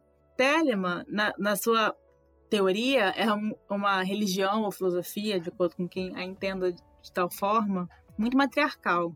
Então aqui a gente continua com tendo apenas a rainha sendo aquela que vai receber tudo que foi levado até ela, né? Como esse grande primeiro rei da tetragramaton, né? Do Yod Re Vav Re ela é esse primeiro rei, essa água maravilhosa ali de Bina. As quatro rainhas estão ali em Bina. E aí a gente vê que, como consorte dela, não tinha que ser o, o, o rei antigo. Aí Crowley vem e coloca essa figura do cavaleiro, aquele que vai, que leva com mais voracidade, que está pronto para servir a sua rainha, né? que quer levar alguma coisa. Como esse Iod primordial. Então ele é o fogo primordial, ele é o comecinho do tetragramaton, e tá ali em Rockman. E aí a gente tem, faltam os filhos, né? Tem esse primeiro casamento ali em cima, e cadê a galera de Tiferet e a galera de Malkuth? Tiferet a gente tem os príncipes, que são aqueles que já colheram tudo, que são aspecto mais de ar, né? Que aí a gente tem o, o Vav, do Yod Revav Re, e a gente tem essa questão de quem está conseguindo levar uma energia quentinha, como disse Raquel agora há pouco, de Tiferet, nessa energia quente, calorosa, esse sol, essa beleza, mas com um pensamento muito bom, né? Querendo levar isso para algum lugar. O príncipe do ar, ele quer vorazmente levar, né? Que ele é o ar do ar. Ele tem, pra gente, fazendo paralelo com a, a gente está falando agora há pouco das portas, né, chaves secretas, ele carrega uma foice da morte na mão. Então ele é transformador. Tem esse poder de transformação muito grande, né? Uma coisa que eu não falei, que cada carta da corte, quando ela tá na sua potência maior, ela simboliza melhor aquele elemento. Então a rainha, que são os reis, são da água, então a rainha de copas é a rainha que está mais potente. Vamos começar os cavaleiros, né? O cavaleiro de fogo, que é o o Yod, né, o fogo primordial, então ele é o fogo do fogo, ele tá levando com mais voracidade. Depois a rainha tá ali em Rokima mais vorazmente. A rainha de copas está em Bina mais vorazmente. O príncipe de espadas está ali em Tiferet de forma a pensar melhor, a conseguir resolver as coisas e transformar as coisas melhor. E as princesas, que não eram mais os pajens, por quê? Estão em Malkuth, né? Estão aqui no reino, elas estão produzindo, elas estão fazendo, elas têm que trazer materialidade, elas são o refinal, elas são a terra, aquilo que vai ser que vai brotar uma fertilidade. Daí, fazendo mais um gancho, né? A Frida não conseguiu não pintar ela grávida. Ela é o único arcano grávido, a única arcana grávida, né? O único arcano que está com uma, um elemento de gravidez ali presente. Um bebezinho no, na barriga. Porque ela está provendo na terra, está plantando a semente, ela vai parir no mundo, ela é a terra da terra. Então o Crowley faz. A princesa de discos, né? Discos, isso. Eu falei de paus? Falei errado, então, confundi os nomes. Falei certo? Então, a princesa de discos. Exatamente. Ela é, muito, ela é bem amarelinha, né? Ela é bem bonita. Então, o Crowley ele, linka isso com o Tetragrammaton que já tinha antes. A galera do GD já fazia isso, só que ele troca os nomes. Ele não, não entende mais o rei como sendo aquela figura que precisava fazer umas certas formas, né? O rei, uma figura muito mais de imperador, que a gente deve falar um pouquinho dele mais na frente, né? Como que esse rei vai agir agora nessa nuance dos quatro naipes. Como que essa rainha vai agir? O que ela tem que receber? Como que ela comanda isso? E aí ele viu que a forma como era inserida a nomenclatura da Idade Média não fazia mais sentido, e fez, essas trocas. Para mim, a troca que mais faz sentido é da princesa, não ser pajem, né, e sim a princesa. A gente não tem mais uma ideia de um... Do, do pajem antigamente era a ideia do cara que estava acompanhando o cavaleiro, né? Tava servindo ele para ajudar algo. Isso não faz sentido agora. Né? Então, por isso que o cavaleiro ele meio que sobe para o título do antigo rei, muda de papel. Muita gente confunde porque fala assim: ah, mas o cavaleiro já existia no Tarot de Marseille. Sim, mas era um outro papel. O cavaleiro estava no, cavaleiro estava no lugar onde era o príncipe agora, né? Onde é o príncipe agora. Porque o cavaleiro sobe, o rei é esse rei ativo, o rei que vai levar. O rei está em Rockman, né? Esse dois princípio ativo do fogo. Ele quer começar uma manifestação, ele está ali descendo, né? Tá vindo loucão da vida ele não é, não é uma coisa mais de governar por si só, né? Mandar um, um, governo de forma paradinha, né? Ele é um general de comando, ele vai na frente, ele vai agir. Né? E aí o príncipe já não, o príncipe passa recolhendo e pensando tudo. E junto com a princesa vai transformar e voltar toda essa magia dessa fórmula mágica se permaneça, né? Essas quatro Sefiró. É, eu gosto muito dessa, dessa troca das cartas da corte, né? Porque quando, quando o cavaleiro vai para Iode, assume a primeira posição na, na, na, no tetragramaton, isso, cara, é, é, é, é, o tipo de sensação que dá assim, caraca, óbvio. tipo, sim. É, é, é, a carta. Porque assim, eu entendo que no, no, no Rider Waite o cara coloque a figura de movimento, né? O cavaleiro, como um elemento de ar no sentido de que o cavaleiro vai dar essa ideia daquele que está transitando entre reinos e está indo de um lugar para o outro, está indo para a guerra. Tá, o, o, cavaleiro tem muito essa imagem do movimento, né? Então eu acho que. E da espada. Mas tem o movimento né? do fogo, né? O movimento, do pois ar. Né? É. Né? Eu exatamente. Então eu acho que assim, existe a ideia de cavaleiro como movimento de portador da espada, e isso acabou colocando ele lá no, no, no, no, VAV, no elemento ar, no tarô do Rider-Waite, enfim, outras concepções mais tradicionais. Mas quando ele vai para Iode e vira fogo, e você, e você coloca a rainha ali na sequência, você tem toda a imagem, inclusive, de conto de fadas, do movimento do cavaleiro que vai à rainha, que vai ao reino, e que traz, inclusive, traz até a ideia do, do, do, do é, mitológica mesmo de, de do, do, Cavaleiro Verde, né, que traz a fertilidade ao reino, que vem ao reino e pro, propõe o casamento do reino. Né? Ele vem de longe, incendeia o caminho e traz vida ao local, né? Então eu acho essa ideia de, dessa troca genial, assim, genial. Tá, realmente cria um outro deck de, de, de, de, corte, né? Eu acho muito maneiro. E a princesa também. Eu acho que a princesa tem muito a ver com a ideia da, da cabalística mesmo de Malca, né? Da, da, da filha, né? Da, da, do, quando você desce o tetragramaton todo, você tem como a, a porção final a filha, né? E aí eu acho que rola essa paridade aí de Malca, a rainha, com, no caso do tetragramaton, né? Com a princesa como produto final do, do processo do Yod Revolver, né? Do, do tetragramaton. Você pode ler o tarô de Thor sem cabala. Que com cabala fica muito mais divertido. Fica muito... muito mais aí, fazendo um link com, com o que a gente tá falando agora há pouco sobre conseguir estudar tarô sem estudar tantas coisas por detrás, né? Tanto oculto.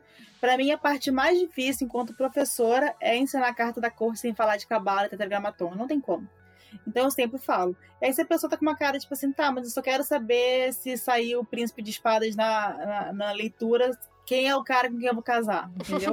eu falo, sinto muito, meu filho, príncipe de espadas tem que ter isso, isso, aquilo, outro. Porque não tem como. Aí eu realmente, se, se, se a galera que faz, que eu sei que existe, mas eu não consigo. Eu acho que a veia da magista fala mais alta e já a mãozinha já coça para falar de tetragramaton, cara. Não dá, não dá, não tem como. Muito bom, muito bom, muito bom. Raquelzinha, quer trazer mais alguma coisa? Senhor Feliciano? Eu tô aguardando a parte de falar das aplicações não ortodoxas do tarô. Olha ah, então... ele lá, olha lá, olha lá, olha lá. Tem duas trocas importantes. Vamos falar agora, porque acho que a gente pode. Ah, foda-se, esse telema vai passar por todo canto. Acho que tem duas trocas importantes no tarô de Thor em relação ao Rider Waite, né? Você tem a troca da, do Imperador. Uh... Oh, meu Deus. Estrela. Com a estrela, lógico. Imperador, atividade na estrela. Imperador com a estrela. E você também tem a troca do ajustamento com, com, a, com a volúpia, né? Com, com a força. Vamos lá, vamos começar com, com volúpia e, e ajustamento. Tem a ver com, com signo, né? Também vai ter a ver com astrologia, não é isso? Então, até a gente tem que começar por ela mesmo, porque essa mudança justifica, vamos colocar assim, a outra, né? Encaixa.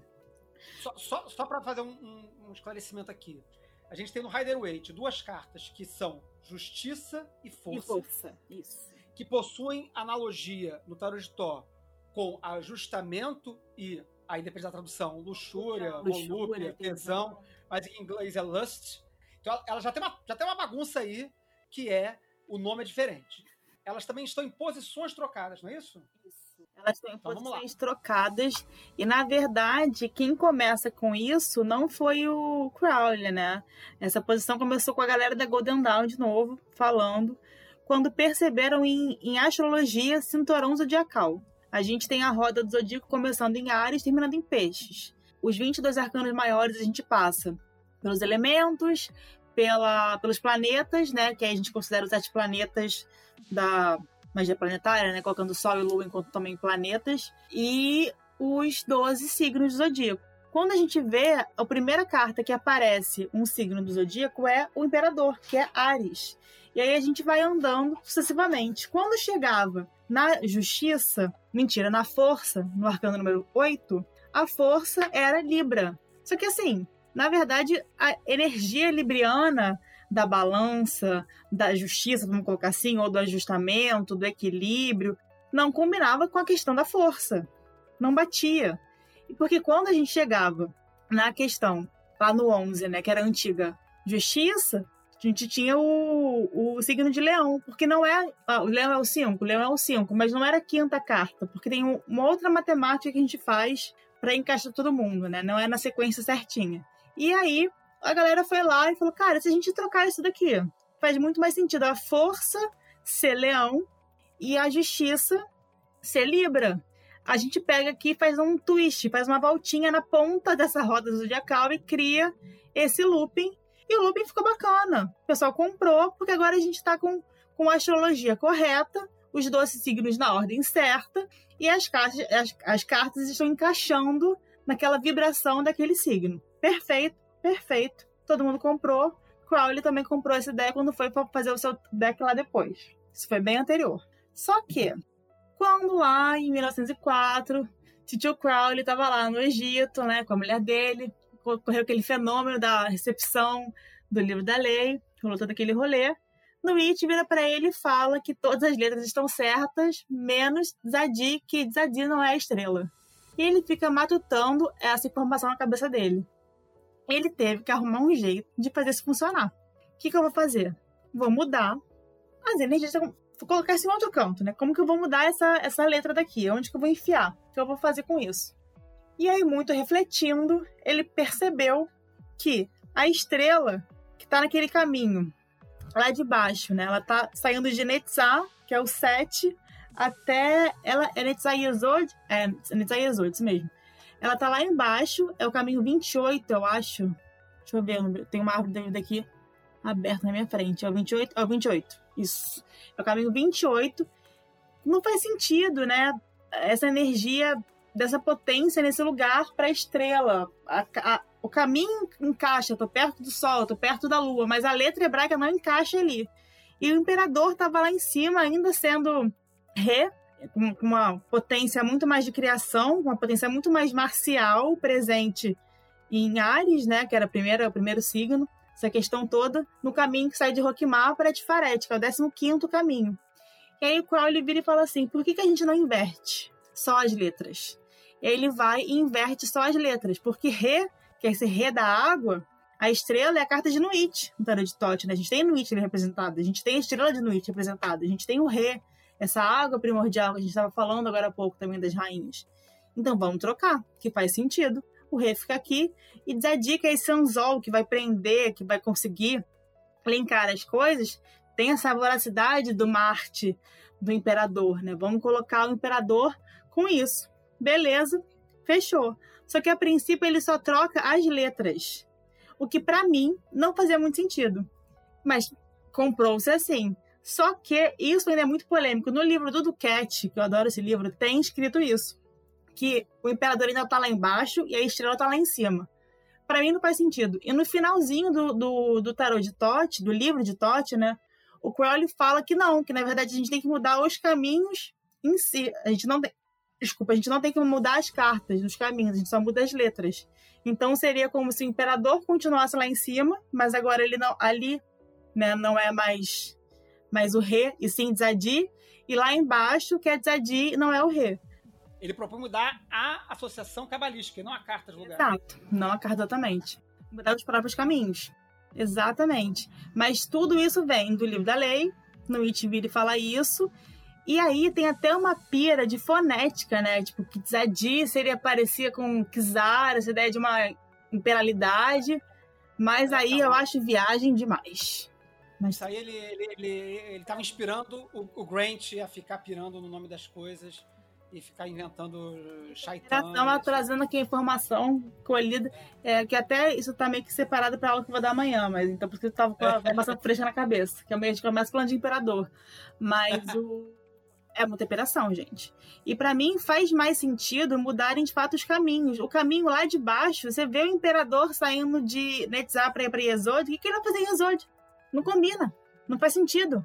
Vou chegar ali no, na fundação do subconsciente, toda essa questão lunar. A estrela tá ali, gente. Ali é Nuit que tá chegando. Né? Essa transição, essa fluidez, que é o Rê. Ela tá ali e o imperador tá lá em cima. Só que essa proposta de troca de caminho é uma coisa que você lê muito nas entrelinhas do Crowley, que nem todo mundo compra, porque ele primeiro fala que ele só para mudar a letra. A letra trocou, mas a carta continua, né? Tirei a letra de um a letra de outro e, puf, inverti. E aí eu acho que a gente tem que mudar de fato os caminhos e eu vou defender isso.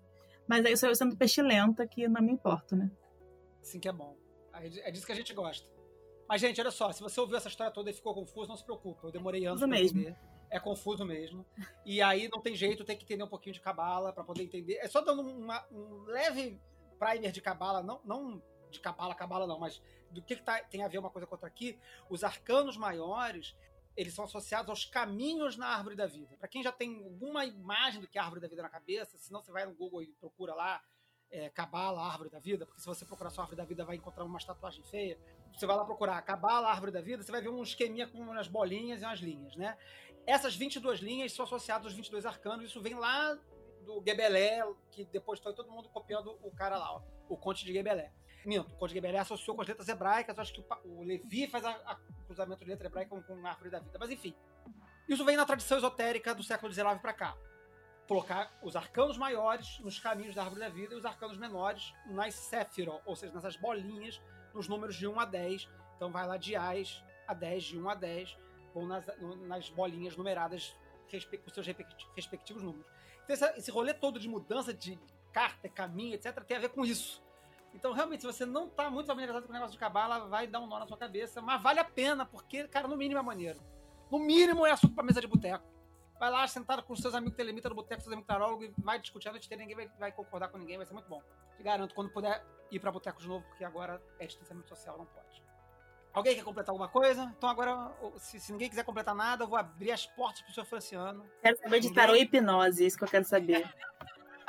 Raquelzinha, Quer trazer alguma coisa? Não, eu quero saber sobre formas não ortodoxas de tarô de Tote. Eu vim então aqui vamos isso. Para, vamos para o próximo bloco de, de, de, perguntas e de assunto aqui do nosso, do nossa, não, da nossa ausência de pauta. Então, pois é, porque to, quando a gente fala de tarô, sei lá, se você for falar na, na, no seu trabalho com alguém que não seja tarólogo, que você curte tarô, a pessoa vai perguntar: ah, vê aí se, se eu vou ganhar minha promoção. Tarô está muito associado com essa ideia de previsão do futuro, de divinação, né? De jogar para saber o que vai acontecer com a sua vida na frente. Mas é, tarô não é só isso. Então, para entrar nesse assunto do, do, do, tarô para além da divinação, eu queria já começar esse debate assim. Para que, que serve tarô? Não especificamente tarô de Thor, mas o tarô e aspecto para além de divinar. E aí a Ju já falou lá atrás, e eu acho que é esse o, o ponto focal desse, desse, desse, debate agora aqui, para os outros usos não ortodoxos do tarô, de que é o tarô como ferramenta iniciática. Então, de que forma o tarô pode servir como ferramenta iniciática? O que, que ele pode trazer para a gente para além da, de saber se, se vai, com o que, que a gente vai casar? Aí vou deixar a bola quicando para quem cortar primeiro. Eu vou primeiro, porque aí depois aí vem a galera que real leva o negócio a sério mesmo. Galera de cowboy. É, galera de cowboy. E aí, como eu sei que eu, que eu com certeza tenho a visão mais é, iniciante do rolê, quando eu comecei a querer estudar tarô, eu comecei a querer é, estudar não pela coisa divinatória em si, mas para tentar me entender, para aprender alguma ferramenta que me ajudasse a ver coisas que eu não via e não sobre o futuro, mas sobre mim e sobre coisas que eu é, meio um rolê terapêutico mesmo, assim, era bem nesse lugar. Isso foi inclusive antes de estudar magia, antes de chegar em magia. Inclusive, eu só cheguei até magia porque eu me interessei por tarô. E, e eu me lembro de, de várias experiências que eu tive, mas eu acho que é para mim a, a, mais forte foi com o tarô de, de Tote, em que eu, eu tava no meio de uma cerimônia, não vou dizer qual, não vou dizer com quem, não vou dizer como é que foi isso, mas que as cartas começaram a conversar comigo. Eu, e aí, e, e, eu, e eu me lembro de como foi a experiência e eu me lembro onde me tocou. E era nesse rolê que a gente tanto conversa, Flávio, sobre a experiência de catarse estética. E eu acho, o meu uso de tarô, ele não é. Por exemplo, eu me sinto mais confortável com geomancia do que com tarô. Porque para mim. Como divinação. Justamente, como divinação. Porque para mim o tarô é, é, é muito fácil de me perder. E aí ele funciona para mim em outro lugar, que é esse lugar meditativo, que é quase como se eu tivesse fazendo, é realmente um, um, uma viagem dentro do próprio tarô. Para mim ele funciona melhor dessa maneira. Eu sei que ah, nossos colegas devem trabalhar com divinação, mas é que eu tenho, eu, eu não sou boa com isso. Geomancia foi realmente um, um, um lugar onde eu consegui me encontrar e assim vou com, com muitas limitações, mas assim, para mim o tarô é nesse lugar meditativo e, e é muito louco como vem com as respostas muito loucas, assim. Das vezes que joguei tarô para mim, ele sempre é, é como se estivesse jogando pedrada na minha cara, sabe? tá bom, eu já sei disso, nossa, aí você fecha o tarô, sabe? Tá bom, tá bom, não precisa ser tão grosso assim, escroto. É desse jeito, sabe? Eu acho que a coisa que eu menos faço com o tarô de Thor é divinar.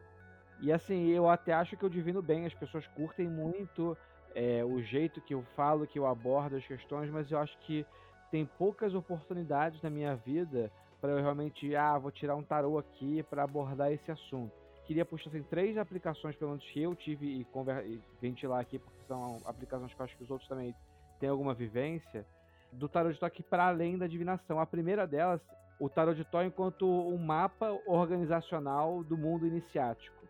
E aí eu acho que quando, como ele organiza e separa as coisas, eu lembro que eu fiz, por exemplo, um ritual uma vez, eu fiz ritual de Júpiter, para dinheiro. E aí eu usei no ritual cartas do tarô para demarcar símbolos e espaços que, que eu estava trabalhando aí, energias, com os naipes de discos, com o número 4. É, as cartas, elas despertavam para mim recortes mais específicos e mais imagéticos do mundo iniciático das energias que eu estava trabalhando do que se eu tivesse, sei lá, nomeado um espírito planetário daquela força e tentado fazer, trabalhar com isso. Muito maneiro. Não, eu concordo super com o que a Raquel falou e corroboro de ambas as visões. E, na verdade, no fim das contas, na, na forma prática, né, enquanto taróloga atuante de leitura, que também sou, não só como professora, a gente acaba trabalhando muito mais com esse viés terapêutico e até iniciático, mesmo sem a pessoa perceber, do que com a divinação. Porque o intuito do tarô não é te falar se você vai ganhar na Mega Sena ou não, não é te falar se o seu namorado tá te traindo ou não, embora a gente possa perguntar isso, e ele vai acabar te respondendo, né? O tarô te responde o que você quer. Mas ele funciona como conselho, cara. Cara, é muito louco. A pessoa senta na mesa, você começa a falar coisa, ela não te falou nada, ela fica alucinada porque você parece que tá passando um raio-x no subconsciente dela naquele momento. Então, isso para mim é o mais interessante do, do trabalho do tarô, sabe? É, a nível de atendimento. E a nível pessoal, cara, eu tenho altas tretas com o meu deck. A gente briga real, porque ele me fala as coisas, eu não quero acreditar, e o baralho ele fala de novo. Tem até um meme que eu vi um tempo atrás, né? Tarólogo lendo pros outros. Embaralha, tira, fala, tá perfeito. Tarólogo lendo pra você mesmo. Você tira, embaralha, quer dizer, embaralha, tira, não concorda, embaralha de novo e tira a mesma, a mesma carta, pra dar-lhe os tapas na cara que a Raquel falou. Então, esse é um processo muito interessante. E eu literalmente meditar em cima dos arcanos, né? Eu já fiz muitos trabalhos de meditação e de visualização com as próprias cartas do tarô e de deixá-las conversarem com você e de, de decodificarem, né? Se desdecodificarem para você. Eu acho muito legal. Não, não é ortodoxo. A divinação eu também acho que é coisa que eu. Não vou falar que eu menos fiz porque eu faço profissionalmente, mas não tá no, no top one. É, a Ju falou agora dessa questão terapêutica. Eu tive duas experiências recentes que eu tô trabalhando com hipnose. E aí eu fiz o experimento que eu botei a pessoa hipnotizada e falei assim, olha, eu vou tirar aqui uma carta e aí essa carta tem alguma coisa para te dizer. E eu, eu, vou tirar essa carta, vou começar a descrever para você, e você vai começar a sentir por que, que essa carta saiu e o que, que ela significa na sua vida. E eu ia descrevendo, olha, a carta tem cores assim, assim, assado.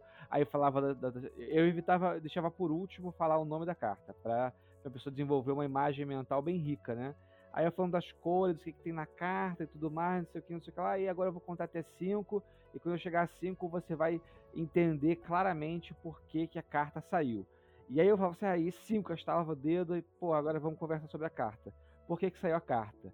As duas pessoas que eu fiz esse teste falaram, não sei. Então, tipo assim, de cara foi uma coisa meio, opa. Mas ao mesmo tempo que as pessoas falaram não sei, elas imediatamente começaram a falar de outra coisa. Então, uma saiu o, o 3 de copas, e aí, ah, por que, que saiu essa carta? Não sei. Mas isso me lembrou que uma vez o tarô, não sei o que, e a pessoa começou a desenvolver um assunto que emergiu para ela de forma muito espontânea sobre o que, que ela queria falar na hora. E ela falou, contou um negócio do tarô, de como é que ela achava o tarô isso, o tarô aquilo. E aí no final que ela terminou de falar, eu falei assim, pô, mas você não acha que isso super tem a ver com a carta por causa de tal coisa?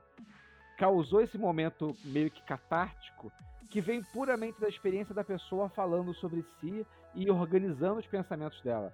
A outra pessoa também foi, foi uma coisa super contra-intuitiva da carta. A carta que tinha saído para a pessoa era o, o Ais de Baquetas.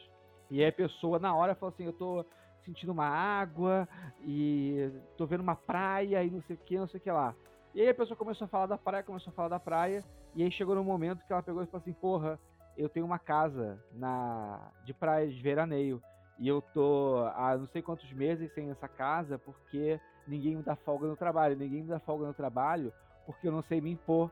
Aí eu, pô, então, olha o AIS aí. E aí isso também foi um, um catártico para ele em termos terapêuticos, porque ele percebeu o desejo que ele queria fazer, o lugar que ele queria ir e a relação com a carta. E eu acho que isso é muito poderoso do Tarot de Toque, independente de você usar ele como divinação ou não, o simbolismo dele é tão rico e tão bem conectado com o lado iniciático que você, se você sabe falar bem sobre a carta, isso abre na cabeça da pessoa, vira uma chave, sabe? A pessoa tem essa catarse de caraca, é isso na minha vida. Show falou corrobora o fato do é importante estudar pra caramba assim os elementos da carta para depois sim, esquecer sim. e sentir. Eu só queria dizer uma coisa que o quanto é importante estudar os elementos da carta, porque o tarô não erra. E eu não falo só do tarô de Tote, porque nesse caso a minha anedota é do tarô de Waite Smith mesmo. É, quando eu comecei a estudar, eu namorava com uma pessoa e a gente tinha acabado de adotar uma cachorra. E a cachorra era um demônio. E aí, é, com vários problemas com a cachorra e tudo mais. E aí eu tava começando a estudar tarô e, e a pessoa fez, ah, joga um tarô pra gente ver o que é que vai dar. E aí eu completamente nervosa, sem nenhuma experiência de nada, e mesmo com coisas óbvias, eu não consegui ler o tarô. E assim, gente, se choque. A carta que saiu foi a carta da força. Pronto, era só isso que eu queria uhum. dizer. A importância de você estudar a simbologia, porque se eu só tivesse entendido rápido a simbologia, eu entendia o que aconteceu. No exemplo da Raquel, eu lembrei de um exemplo meu, pessoal. Tarô não erra, gente. Tem uma grande amiga que também é do rolê telêmico, também é taróloga. Vamos dar pra ela, se ela assistir, ela vai saber quem ela é. Um beijinho, Mel, quando sair o programa. E ela é muito minha, minha taróloga coringa, né? Porque falar que tarólogo não pega tarô pra perguntar da cor é mentira, porque pega sim. A gente até pega. E aí teve uma vez que eu tava panicada, tinha acabado de terminar com a minha ex, e aí ela queria me levar para sair, a minha amiga. Aí eu pensei, ah, amiga, não vou, não vou, não vou. Ela tira aí no tarô, cara, vai ser bom. Aí eu tirei, saiu seis de copas, e a outra carta, eu não lembro, não lembro se foi quatro de copas ou ás de copas. Acho que foi o ás. Aí eu pensei aqui, amiga, pelo amor de Deus, eu tô aqui na fossa, também um pé na bunda anteontem, tentei voltar e não consegui, ela não quer mais saber de mim, não sei o que. Ela, vamos, cara, vamos, vamos, o tarô não erra. Eu fui pra tal festa, Resumo da história. A minha ex reapareceu do bueiro e a gente voltou. Eu falei, gente, o que, que tá acontecendo? E a Melissa, assim, até hoje ela, ela me usa como exemplo, assim, quando ela, em coisas da vida, ela fala, cara, o Taro não erra, não erra. Batata. Não, não erra. Eu só precisava fazer adestramento, entendeu? E a carta da força tava lá dizendo: faça adestramento. É isso, faça adestramento. certo. Domine essa mini besta. Domine essa mini besta. E aí o que é que eu fiz? Eu fiquei nervosa. E fiz: isso tá errado. Aí joguei o tarô pra cima e, e saí correndo. E você com, com essa mulher aí. É isso. Eu falei, cara. Eu falei: tá errado. O que que é seja, seja copos? Também para a bunda ontem. Tentei voltar, ela não quis saber de mim. Então eu lá na festa, ela apareceu assim, puf. Foi bizarro. Muito bom. Eu queria perguntar pro seu Feliciano um negócio de novo aqui. Também nessas suas experiências de hipnose, você também usa a descrição de cartas nas meditações, não é isso? Isso. Então, aí eu, ia puxar a, a, a, terceira, a terceiro uso, que, eu, que esse que eu acho que eu por um lado, para mim, é o uso mais óbvio do Tarot de Thor, mas por outro, eu acho que é o, o mais distante da divinação, que é entender diversas sequências, seja é, os naipes como separados ou a, a, os conjuntos de cartas que provocam operações alquímicas, mas usar isso como fórmulas de, de criar narrativas iniciáticas. Então eu promovi um ritual, foi em dezembro do ano passado, no solstício de verão, Flávio Watson estava lá comigo, é, onde eu, eu desenvolvi uma, assim, a história, como era o solstício de verão, eu criei uma história usando o naipe de baquetas, onde as pessoas iam fazer tipo um patchwork, elas iam passar do, do arcano 10 até o Ais, e enquanto elas passavam por isso, elas também passavam pela história do solstício, que era a luta de Horus e Sete, e, o momento que era a última vitória de Horus, antes do Sete começar a vencer e ganhar território. Então eu usei o tarô e as descrições das cartas, em certa medida, como inspirações para pequenas descrições que iam movendo as pessoas para uma história que era uma história iniciática, onde elas iam, tipo assim, experienciando o pathwork e a mudança e a transmutação dos elementos, as coisas ficando mais sutis e a força mágica subindo como uma serpente. E eu acho que assim, foi muito feliz e, e todo mundo curtiu muito, mas é muito distante de usar a cartinha para dizer se a pessoa vai casar ou não, sabe? E eu acho que não diminuindo a adivinação, mas o quanto é elástico e quanto é distante essas duas coisas, mas as duas são potentes e existem dentro do mesmo deck, assim, no mesmas cartinhas. Como se fosse um, um mito para um ritual, né? É, exatamente. Eu acho que, que o tarô conta uma história que é a mitologia de, de Telemann e a mitologia do caminho para a conversação com o Sagrado Anjo Guardião. É uma linguagem que a gente pode. É, é, é tão atual, assim, e tão livre, é como a gente fosse, fosse fazer um, uma linguagem simbólica nossa só com quadros de arte moderna, sabe? Coisas assim, bem diferentes que dialogam com as questões de hoje. Muito bom. Eu, parecido com isso, mas uma coisa que eu acho que todo mundo que tem alguma experiência esotérica é, e tal, possivelmente telêmica, já deve ter feito ou deveria fazer, é uma coisa que eu sugiro muito, é fazer o scrying, ou seja, fazer a, a visualização, a viagem astral nas cartas do tarô. Né? Eu tive esse trabalho uns dois anos atrás, que foi muito impressionante, e ele também caminha nesse sentido iniciático de observar o tarot de Thor como uma ferramenta de, de descoberta e de iniciação. Então, num caminho similar, mas ao contrário do que o senhor Feliciano utilizou em, ao descrever as cartas para realizar um patchwork coletivo com as pessoas que estavam participando do ritual, é, outra possibilidade que eu recomendo muito é olhar para quem. É, é melhor para quem já tem um pouquinho de habilidade com, com viagem astral, mas não requer tanta, tanto conhecimento pregresso, você também não. É olhar a carta até fixar bem a imagem dela, fechar os olhos e entrar na imagem e ver o que acontece lá dentro. É viajar astralmente dentro do desenho, dentro da pintura. Isso é possível fazer com qualquer coisa. Eu já fiz exercício de viagem astral com, com, com pintura, com quadros clássicos, com, enfim, com outras, outras coisas. Mas o tarô, ele vai te trazer os simbolismos da carta, né? Então ele vai te trazer um, um, universo é, rico de conteúdo para você trabalhar e para você depois interpretar, né? É, então é um trabalho também não divinatório, mais iniciático, mais de autoconhecimento que o tarô propõe e que o tarô de Thor, claro que você pode fazer isso com qualquer tarô, mas eu acho que o tarô de Thor é mais rico porque as imagens são mais poderosas, são mais ricas, são mais vibrantes do que no, no, no H. Smith ou Marcélia ou outros tarôs. Mas, claro, dá para fazer esse exercício em qualquer tarô. Então agora é para fechar a tampa do caixão de Tote, Telemann e tarô de Tote. Bom, como a gente falou lá atrás, o tarô de Thor, ele é a visão da qual a voz talvez seja o livro da lei, como a Juliana Rei falou, né, Ju? É, a gente tem essa. Bárbaro, acho que, acho que hoje eu não falei isso ainda, falei isso no Bárbaro. Falou no Bárbaro. É, quem, quem, viu o Bárbaro com a Juliana viu essa historinha que eu acho maravilhosa, mas, né, você tem a visão e a voz, né, que é o, o Liber 418, que traz essa expressão, a visão e a voz, mas a própria obra telêmica, ela abre o seu trabalho com a voz né, de Aiwas sobre o ombro de Crowley narrando o livro da lei e encerra com a visão que é a produção das imagens do livro de Thor, do tarot de Thor. Então, você tem o trabalho abrindo e encerrando com a voz e a visão. O trabalho telêmico, a obra telêmica de Crowley abre-se com a voz de Aiwas e encerra-se com a visão de Frida Harris. Então não dá para dissociar o livro de Thor, o tarot de Thor, de Telemann. E eu acho que. E aí eu vou já chutar o balde logo, porque a gente já falou de Tizat, né? Estrela, a gente já falou de umas outras coisas aqui. Acho que chutando o balde direto aqui, eu acho que talvez poderíamos dizer que seja. Que o tarot de Thor seja o mais sexual dos tarôs, no ponto de vista telêmico. É, eu ia puxar a bola que assim, se você não curte magia sexual, ou se você é contra, então possivelmente vai ser muito difícil beneficiar esse tarô, porque to todos os ápices da, da, dos nós que ele tem iniciáticos são necessariamente relativos à magia sexual. Concordo 100% com o que o senhor Feliciano falou. Não tem uma irretocável. então você pode não ser telemita, mas se você for do, do, da gnose samaeliana, já não pode. Eita. E eu acho também que tem o. o pelo, e, e aí eu vou, vou, vou fazer a pestilência, né? Eu acho que, em alguma medida, é preciso entender que o momento atual é o momento de ruptura com o cristianismo. Não que. E não que fight com a Raquel. Não Oxe, quem disse que tem fight comigo? Ah, vá. Não. Eu, eu, eu, eu chamei esse fight aqui, mas é porque Fight, eu- fight. Que, a gente, que a gente falou antes do programa começar, que você tava falando da questão do cristianismo. O que, é é que posso cabrão. fazer? Eu curto um Jesus, mas meu Jesus é do Réveillon, tá bom? Então, eu acho que Eu amei Jesus do 91. Eu amei. Vou não é negar o cristianismo, assim, o cristianismo não existiu ou o cristianismo é falso.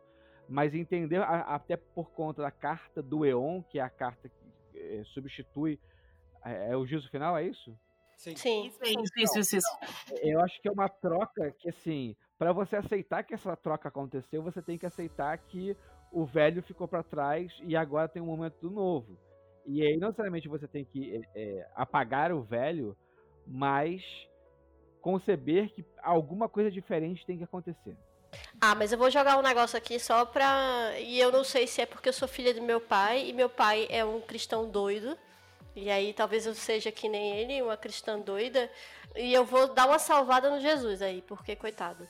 Teoricamente, o bicho veio pra quebrar com tudo, pra trazer o, o, o novo Eon da época, né? Sei lá o que seria isso. Que, né, o novo Eon é uma coisa do Crowley, é ele que diz, é, que fala sobre isso. Mas teoricamente, depois de Jesus, a gente não precisaria de sacrifício. E é, porque, é por isso que tem um monte de gente que fala sobre essa questão do sacrifício, que não precisa, não sei o que, mas não tem nada a ver com isso, e eu também não tenho compromisso com isso. Pra mim, o sacrifício continua. Mas, é, né?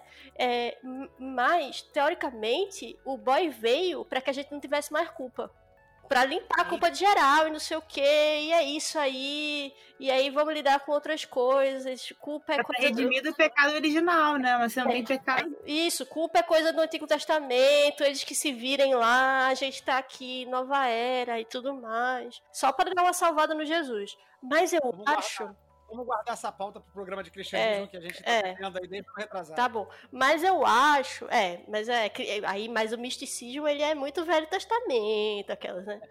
É, mas eu acho que não deu certo. Sinceramente, o projeto de Jesus não deu certo. E eu acho que aí é que entra o que o, o seu, o seu Feliciano tá dizendo. Essa quebra com essa coisa que disseram que era cristianismo. Essa quebra com essa coisa conservadora e com essa coisa limitante, escravagista e completamente. com- é, Eu acho que é isso, é uma escravidão, sabe? Uhum. Castrador, né? castrador e, e- e sem, sem tesão, sem desejo, sem prazer nenhum. É muito triste. Mas aí chega o novo Eon e a força vira tesão. Maravilhoso, não? Nossa. Mas continua, viu, seu Feliciano? Eu tô concordando com você. Eu só quis dizer que você tá certo. Só que não é culpa de Jesus. Não, eu, eu, eu, eu acho- ok, assim, acho que, que é razoável que a gente esteja falando não da mensagem de Jesus, mas da instituição que, que se criou, e também foi um fruto da demanda sociopolítica da época. Se não fosse o cristianismo, talvez fosse uma outra religiosidade que apela aos pobres, aí o Constantino vai lá e abraça para pacificar geral e, e vai por aí. Então eu acho que necessariamente a mensagem de Jesus ela é uma mensagem contaminada, mas a forma com a que a gente olha para ela e a- o rolê dela é, tem que acabar. E é com isso que você entende que o julgamento vira Eon. Sim, não, é, eu, eu, eu acho que o Telema é uma religião, de certa forma, que traz o apocalipse, porque ela traz um modelo de vida que é que, se vivido, acaba com a premissa, pelo menos, do catolicismo. Você viver a sua sexualidade, a sua liberdade plenamente e você buscar, sem uma orientação externa, é, como que faz a sua realização para se conectar com, com o divino, eu acho que é, é totalmente inconciliável com a proposta católica cristã e tal. Não, eu concordo com que, com que o senhor Feliciano falou.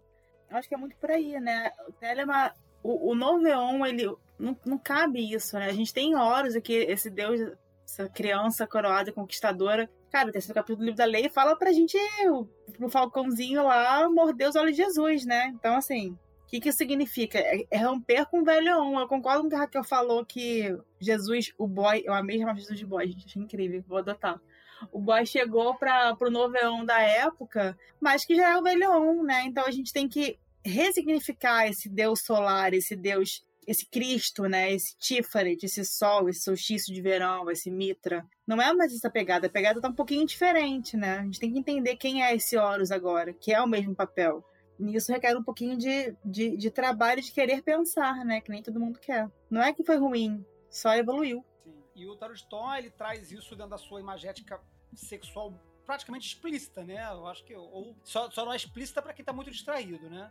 É, cartas como o, o, Diabo, ou até mesmo como a Luxúrias, que já no próprio nome já traz, né? A sua pressão sexual. A galera que não se liga na carta do Diabo, cara, é loucão. Sério mesmo? Gente, mas a carta do Diabo, ela é. Porra, galera, tá ouvindo, loucão ali, rolando sol. Se você não tem o tarot de Thor em casa, tá caro mesmo, tá foda. Vai no Google, procura lá, Tarot de Thor, carta Ato 15 ou, ou Diabo, sei lá, alguma coisa, e vê se, se não é um pau de cima a baixo. Porra, é evidente. em cima, em cima não é Ione, né? Em cima é um ânus, é sexo anal. Ah, então. Eu ouvi uma explicação de que aquele. de que não é o sexo anal, de que aquilo ali é no it. É o círculo de Nuit? Isso aí eu vou dizer quem foi que disse. Isso foi a Márcia Seabra que disse. Eu ouvi Márcia Seabra dizendo isso num, num outro lugar. E, e, aí fica a discussão, porque tem de fato essa interpretação de que é, sentido, é, né? o, é, que é, é, um sexo anal, uma representação de sexo anal ali. Até porque o. o, o e, e, eu, quando fiz. Vou, vou, me expor aqui total. Quando eu fiz a Scrying na, na carta do diabo, eu fui sodomizado pelo, pelo, pelo diabo. Passei por essa experiência astral. Mas assim, era a única forma que o cara tinha de, né, de me possuir, né? Porque, enfim, não tem vagina. Né? Mas há, há essa leitura muito é, é, repetida de que a carta do diabo seria um intercurso anal. Porque é um disco que tem lá em cima, né? Que parece ser penetrado. Mas, Márcia Seabra, que já gravou conosco aqui no programa de, de magia contemporânea, e será convidada futuramente para gravar com a gente de novo, claro, uma pessoa maravilhosa. É, eu vi a live dela outro dia em que ela que essa questão é posta na live do Vitor do Vitor do Vitor Vieira, se não me engano. E ela fala: "Não, não, não é, não é um intercurso anal, é um intercurso vaginal. Aquele círculo que está no alto é no it. Então é, é, é a penetração de radite em no it. E aí, enfim, fica. De qualquer forma, mantém-se a, a, a imagética sexual, né? Mas não necessariamente como ela diz, né? Eu nunca tinha ouvido essa expressão, apolar, em que o sexo heterossexual seria polar. O heterossexual não necessariamente é heterossexual, mas o sexo é, vaginal, pen, é, fálico vaginal seria polar e o anal seria apolar, seja independente de ser com mulher ou com homem, enfim, qualquer que seja o, o sentido. Mas que essa carta traria. Tem, tem, esse debate aí, é um debate bom. É um debate bom que a gente só joga na mesa e deixa a galera correr atrás. Assim que é bom, pensem, pensem. É, é legal, eu vou até, vou, vou até procurar depois falar com uma. mandar uma mensagenzinha pra Márcia, pra ela falar mais sobre isso para mim, porque eu gostei dessa proposta dela, porque realmente é uma, a gente ouve muito essa questão do intercursional na carta do diabo, e eu gostei da perspectiva dela. Eu gostaria mais de saber o subsídio que ela traz disso.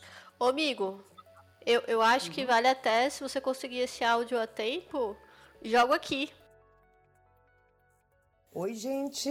Eu sou a Márcia Seabra. Tô vindo aqui a convite do Flávio. Dar um beijo em todos vocês, agradecer a, a oportunidade de estar falando aqui. E a dúvida, na verdade, foi o Flávio me pediu para falar um pouquinho sobre a questão do diabo né, na carta do Titote, no tarot de Tote. Por que do diabo? Porque, na verdade, algumas pessoas falam ali de um intercursional, né, como se tivesse, e realmente parece, a carta lembra algo assim, né, um pênis ereto, uma, um anel né, que está sendo perfurado, uma até em volta da carta aparecem é, umas, uma sensação, talvez, não sei o que, que o Crowley quis ali colocar, se seria um ambiente anal ou não. Né? Mas o que que, o que que na verdade o Crowley coloca, né? Por que que eu digo que ali não é um intercurso anal, não é uma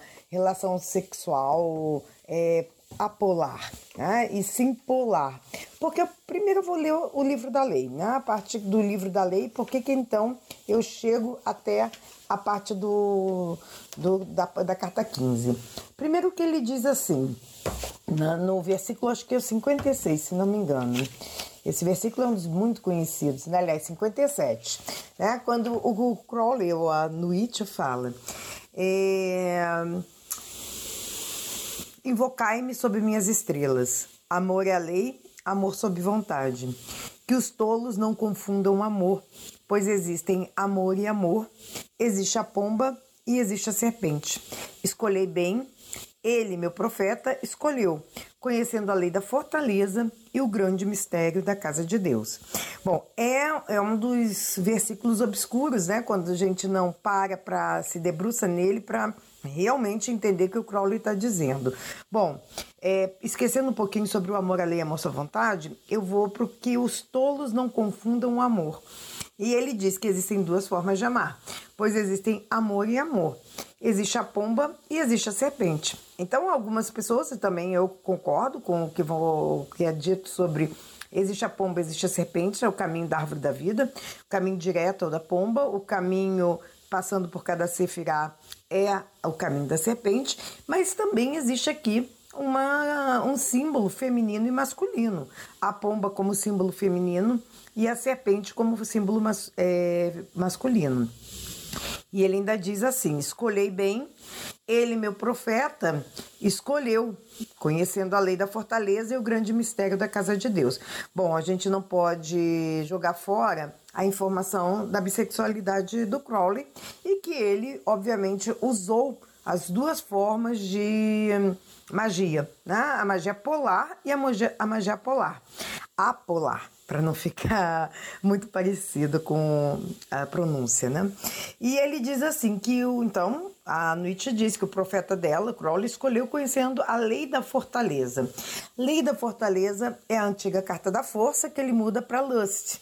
E o grande mistério da casa de Deus, a carta 16, que era o nome La Maison de Dieu em francês, ah, no, no Marsella. É, então, que, que o Crowley está dizendo? Que uma forma de amor é da fortaleza, ou seja, a carta da força, que é polar. Você tem ali Therion e Babylon. E o mistério da casa de Deus, a apolar, né? que seria a carta da torre. Ele não fala na casa 15, na carta 15. E aí vamos então agora no tarô de Tote mesmo, no arcano 15, que é o arcano que quando ele descreve, a gente não pode esquecer que ele é a fonte principal, né? O Crowley é a grande fonte do tarot dele. Não, as interpretações vocês podem até discordar e eu também discordo de algumas, mas essa aqui é a fonte dele, a fonte principal. Para quem tem o livro, o, tarot, é, o livro de Tote em português, está na página 103 a, o parágrafo em que ele fala sobre exatamente o que eu vou, a minha percepção sobre ser uma relação polar. Quando ele diz aqui, é, cumpre observar, ademais, que o tronco da árvore perfura os céus. Em torno dele está indicado o anel do corpo de Nuit então, quando ele diz o corpo, o anel do corpo de Nuit, Nuit é a força feminina, Nuit é Babylon. Mais uma vez, é, referenciando o livro da lei, né? No versículo 60, é, Nuit diz, no capítulo 1, né? Meu número é 11, como todos os números deles que são de nós. Bom, quando ela diz que o número dela é o 11, ela está se referindo que ela é Babylon. Assim como ela diz que é Isis também, quando ela diz que ela, o nome secreto dela é Infinite Space, Infinite Stars, né? quando ela diz na, no, no versículo 22. Então, é, no It, ela é Isis e ela é Babylon.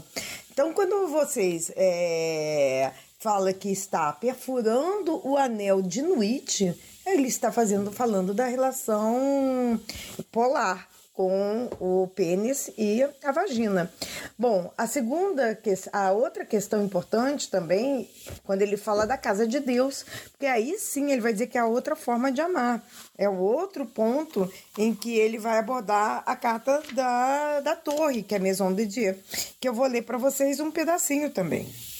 Na página 105, lá no finalzinho do também do, da página, tem a parte que ele diz assim: há uma referência direta a essa carta, carta da torre, né?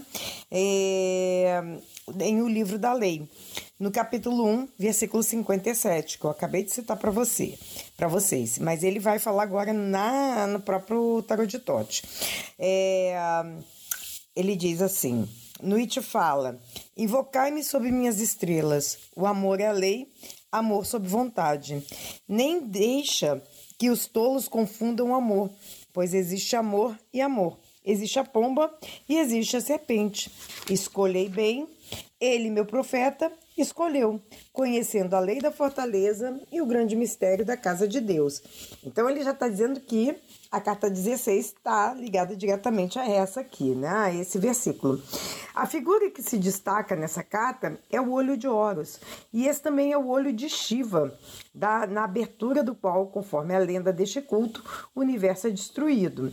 Além disso, há um especial significado técnico mágico, o qual é explicado abertamente apenas dos iniciados do 11º grau da UTO, um estágio tão secreto que não é nem elencado nos documentos oficiais.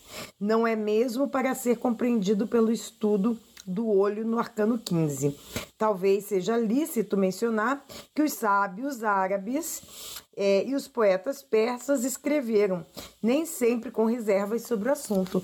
E a gente sabe que os árabes e e persas, eles eram grandes conhecedores da relação anal, né? Do, dos mistérios. Mas o que, que importa de verdade quando o Crowley fala sobre essa questão? É o 11 grau da UTO, que é um grau que não é nem elencado, como ele diz, mas é o grau apolar.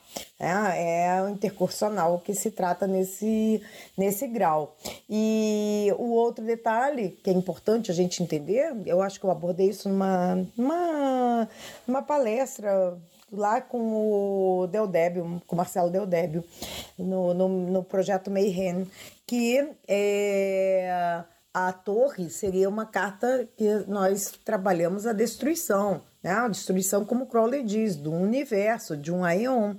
E era conhecido que as relações anais né, eram relações tidas como proibidas, principalmente na Inglaterra vitoriana, é, dava prisão, né? É, quem assumisse a sua homossexualidade. E e o Crowley, nesse caso, é, ele, é um, ele não só sofre né, pelo, pela bissexualidade dele, mas ele também faz questão de chocar. E aí vem a questão dele de quebrar com a com o conceito vitoriano que a gente é, em que ele era mergulhado. Então, o que, que eu vejo nessa carta? É, a relação apolar está na 16. Aí já não sei o que vejo, é ele mesmo quem diz, né? Tá ali escrito.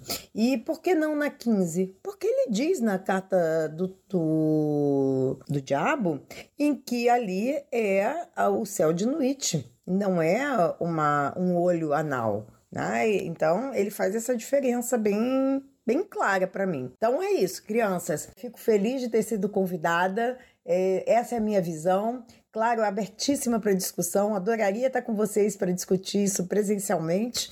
E um beijo para todos. E bom, enfim, além da carta do diabo, acho que também é uma carta que a gente vale lembrar da questão sexual, que está explícita no tarô, é a carta da luxúria ou tesão. Qual, qual tradução que você prefere, Ju? Luxúria, tesão? Eu uso volúpia normalmente. Volúpia. Mas assim, eu falo as três. Não tem muito mas eu, gosto da ideia do volúpia, né? Porque o tesão, a ideia do, do tesão da, da, da lust, vamos colocar assim, é aquele tesão pela vida, né? O tesão por tudo, o tesão por realizar as coisas. E aí eu acho que a volúpia traz mais essa ideia de uma amplitude, né? A gente, aqui no Brasil, vamos colocar diretamente, usa o tesão para tudo, né? E muito mais para vontade de transar do que outra coisa. Então eu acho que volúpia traz uma, um ágape pro tesão, sabe? Então eu gosto de falar volúpia. Mas assim, voz, uh, fontes, voz da minha cabeça. Muito bom. E sobre o, o, a figura da, da carta volúpia, né? Quer dizer, você tem. Você originalmente tá, que, que é uma transformação da carta da força, né? Ela tem originalmente uma donzela, né? Se, é, é, segurando a boca de uma fera, né? De um leão, né? E aí ela é reapresentada re como uma mulher poderosa, que inclusive é a nossa a capa do nosso Barbalão, né? A nossa imagem de capa do Barbalão é, esse, é o recorte dessa imagem da Carta da Luxúria, montada sobre a besta. Que, que você acha que isso traz pra gente do tarô? Essa mudança de, da, da força pra, pra luxúria, pictoricamente? Então, de forma bem pictórica, a gente tem primeiro momento, um choque muito maior das cartas, né? Na carta tradicionais, vamos usar aqui o Wait Meet como referencial, a gente tem essa, essa mulher muito serena, muito tranquila. O nome da carta é Força e ela domina essa, esse leão que tem ali, essa besta, sem usar força nenhuma. Ela só quase faz um carinho na cabeça da, da besta, né? Então, ela vai dominar com uma virtude que seria o, o, dito um esperado da força da mulher, uma força sem ser forte, de fato. E na, no, a Frida vai e pinta é, a Volúpia de uma forma completamente agarrando aquela besta, domando aquela besta de seis cabeças, tem até o demiurgo na cauda também. Então tem essa questão toda de domar com uma força maior, porque eu monto em você, a, a mulher que fica por cima, né? É um aspecto um pouquinho lilitiano, embora Babylon não seja tão lilitiana assim. É a grande mãe, aquela que está criando tudo, é a dona do útero mais fecundo, né? Ela tem o úterozinho em cima da carta, né? Que ela tá até com a mão para cima também jogando aquilo ali. Então é uma potência muito maior, ela suga muito mais dessa besta, ela tem essa, essa vigorosidade de produzir muito mais coisa no mundo, né? É uma forma de uma força muito mais impositiva, é uma força muito mais real, né?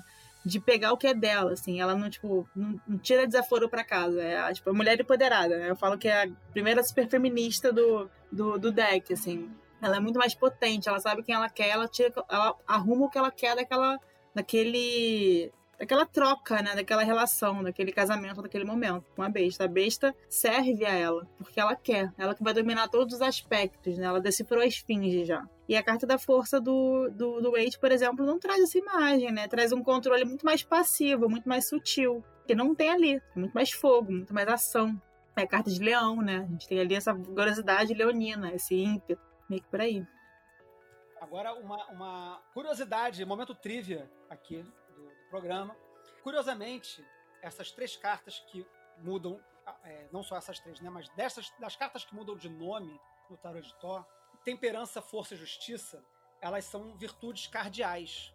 Então eu também acho interessante você é, a gente pontuar nesse, nessa ruptura cristã do Tarot de Thor, né? Que o Tarot de Thor ele romper com nomes que eram tradicionalmente associados a virtudes cardeais e eles eram tão cristãos que as próprias imagens tradicionais de temperança, força e virtude, elas aparecem é, impressas é, no túmulo de um papa, tá? do Papa Clemente II. Então, a, se você for olhar o túmulo do Papa Clemente II, tem lá a, uma imagem de uma mulher com dois jarros passando água de um jarro para o outro, que é a imagem clássica da temperança. Você tem a imagem de uma mulher abrindo a boca de um leão, que é a imagem da força.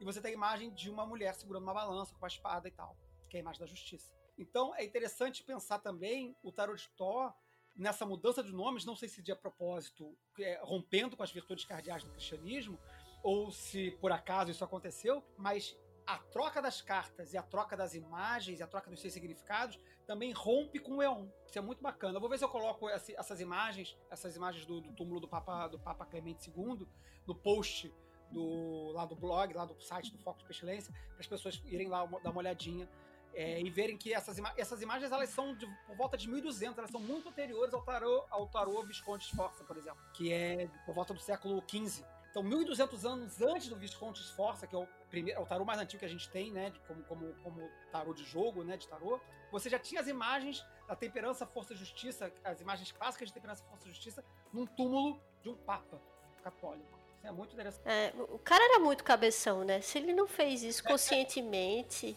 o bicho era de uma síntese, de um poder absurdo de, de poder é, manipular símbolos, né? Porque uhum. aqui a gente tá falando de uma subversão, né? Mas é, a gente tá falando de uma subversão em cima de a, alguma compreensão anterior. Se ele teve essa compreensão, você sabe de documentação disso? Se ele sabia o que ele estava fazendo? Não, não sei se tem, não lembro se tem. Ou se isso é uma interpretação póstuma. É, é eu, eu, eu, sei, eu sei que com certeza são. Essas três, essas três imagens são, são imagens anteriores à ideia de tarô. As imagens que, que classifica, classicamente é, foram representadas para os arcanos de temperança, força e justiça. Essas imagens elas precedem o tarô, a, a, as imagens mesmo, o desenho, esse desenho classicamente você vê nos tarôs de Marcelo e, e, e, o Rider-Waite, Waite Smith, elas são pelo menos 200 anos anteriores ao tarô Visconde Sforza. E elas são referentes às virtudes cardeais do cristianismo. Uhum. Se o Crowley fez essa troca de propósito, gente, eu não sei. Não lembro se tem isso no tarô de, no, no, Book of Thor. Vou até dar uma lida depois, vou, vou, procurar isso aí. Porque isso foi uma coisa que eu lembrei agora durante o programa. Tá? Sim, sim. Mas também é, da, é, é, do trabalho do, do Crowley fazer esse tipo de, de provocação, né? É a cara dele. Com certeza ele pensou isso. Com certeza ele, ele fez, eu vou fazer essa grande revolução. O novo é um é nos detalhes. É, é bem provável. Se ele é um cara muito culto, essa, essa, essa, essa imagem não deve ter passado ao largo dele, não. Eu tenho um Ctrl F aqui rapidinho no, no Book of Thought que estava aberto. Não achei nada de virtude cardinal. Não, ah, tá vendo? Não achei. Eu acho que, é, não sei se ele botar isso não. Eu também eu acho que ele meio que preferia apagar isso da história do que, do que fazer referência. Né? Amigo, outra coisa. É, Flavinho, eu acho que outra coisa que vale você colocar aí no, no post é um link dessas cartas que a Frida trocou com o Crowley. Eu acho que tem naquele site do isso é fácil. É, que eu acho que é bom é. também, é uma documentação boa. É, vou botar sim, vou botar as cartas trocadas pelo Crowley e a Frida. Em inglês, né, gente? Aí vocês vão ter que ler a caligrafia dos dois lá e, enfim, boa sorte. Pra fechar, eu acho. Alguém, alguém quer trazer mais alguma coisa? Algum papo? Ah, eu queria trazer uma coisa para fechar o programa. Que era assim: se você fosse uma carta do tarô de Thor, que carta você seria? E eu digo já de saída que eu sou a estrela e quem vier atrás de mim que venha. maravilhoso, maravilhoso, maravilhoso. Então tá. Não, eu vou, vamos fazer essa rodadinha de que carta que você é e depois eu vou fazer um monte, uma pergunta de um, de um apoiador nosso aqui que mandou pra gente. Então, Raquelzinha é a estrela. Senhor Feliciano, que carta do tarot de tal você é? O mago. Ah, você é, é muito. O mago é implacável. Ju, que carta do tarot de tal você é? Eu vou falar que eu vou tatuar, inclusive, seis de copas. Prazer. Olha aí, foi no arcano menor, ousada ela. Só um escorpião, meu rolê. Só um, só um escorpião? A gente, a gente é irmão de signo, né? A gente é irmão de signo. Melhor signo ah, que tem. Melhor signo do zodíaco. é, a minha carta é o louco mesmo, o tolo. Porque eu tô sempre perdido. Tô, tô sempre procurando. Tô, tô, sempre começando alguma coisa, mas me, me embola no meio do caminho. É, e, e bom, e tô, tem, tem, tem, todas as respostas na sacola, mas, não, não, mas tem preguiça de olhar. Uma, o, o Feliciano tá na sua frente. É, o Feliciano tá, tá na frente, já abriu, já abriu os mistérios da sacola do já louco. Foi. Já foi pra frente. E, enfim, trago uma pergunta, então, de um, de um ouvinte nosso para a Ju. E, Ju, é, é, a gente tem a, gente, a galera lá do do, do, do, do, do grupo de apoiadores lá do Foco de Pestilência mandou as perguntas e tal, e aí mandaram a pergunta terrível, ah, que é a seguinte. Hum. Deu nove de espadas e a torre. Vai dar certo com o crush? Não vai, né, gente? vai, né? Pegou, agora pegou pesado. O negócio da crueldade ali, o Martin Gêmeos com a torre, muito Marte, né? Vai dar um. Vai ser catastrófico. Talvez seja muito bom. Olha só, vou falar, vou trazer aqui uma, uma interpretação. Agora, sem sacanagem, sem zoeira. Pode ser que seja muito bom, mas muito rápido. Muito uma explosão, bom, né? É uma explosão. Exato. Fogo de palha. Um fogo de palha. Então fica aí, querido querido Lucas. Tá aí respondida a sua pergunta. Queria passar então a palavra final dos nossos convidados. Começando com a nossa convidada, aproveite para fazer seu jabá, Ju. Você está com o curso aberto ainda aí, está com turmas lotadas, dá o seu Instagram, dá seus links, diz aí tudo que você quiser dizer. Então, gente, primeiro eu quero o convite, né? Adoro a galera do Calem, sabe que eu sou fã há tempão. Tipo, sempre que vocês precisarem, tamo junto. Frequento mesmo como, como amiga. Considero todos meus amigos e zero, zero forçado falar isso. Muito obrigada mesmo. E aí, no, no momento, não estou com nenhuma turma aberta. Acabamos de começar duas turmas específicas de tarot de Tote, né? Que a gente começou agora em setembro, então eu devo abrir novas turmas só mais ou menos lá para o começo do ano, talvez, quando estiverem quase terminando essas. E mais alunos particulares são sempre bem-vindos. Ainda tem acho que dois horários na semana que dariam para encaixar uma galera no particular. E leitura também, se você quer tentar desbravar, perguntar se o crush é cilado, se não é, se você vai conseguir seu emprego novo. Então, se você quer fazer perguntas de fato iniciáticas algo assim, me procurem. O meu Instagram é ueontarô, uma coisa bem polêmica, assim, de leve, sutil. Ele tá meio apagadinho, mas ele vai ressurgir das cinzas como uma fênix. me sigam lá. Certamente o pessoal vai botar os links lá no post do blog e coisas similares. Beleza? Muito obrigado, Ju. Senhor Feliciano, suas palavras finais. É, eu ia deixar aqui uma sugestão que é a seguinte: recentemente a gente descobriu que tem uma versão do tarot de toque que você pode comprar nesses sites chineses tipo AliExpress.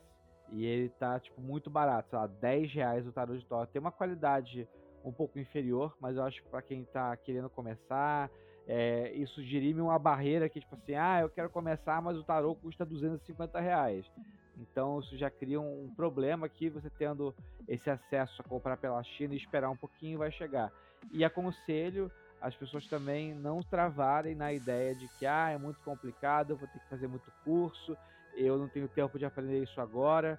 Eu acho que é uma experiência muito rica e muito válida. Você compra o tarô e manipula ele e vai se relacionando com as cartas da forma que você achar adequado e aí depois busca realmente se alinhar com o conhecimento técnico ou não, ou, ou, ou vai usando como arte é, mesmo assim. Mas acho que é, existe uma camada muito importante do tarot de toque que está para além de saber o que o Crowley queria que você soubesse. Muito bom. Uma observação sobre essa, essas cartas da China, realmente é uma, é uma, alternativa muito boa, mas prestem bem atenção, porque eu acho que tem várias opções, não é uma só. É, se as cartas estão distorcidas. Eu já vi umas que. Você vê na própria impressão, na própria imagem que está anunciando, você vê que tem umas que estão meio esticadas, assim, porque o cara esticou a imagem para poder caber no formato da, do, do, do, de impressão lá e aí dá uma distorcidinha. Mas tem outras que não estão distorcidas e aí eu super, super recomendo tu comprar mesmo, porque vale a pena, sai muito baratinho mesmo.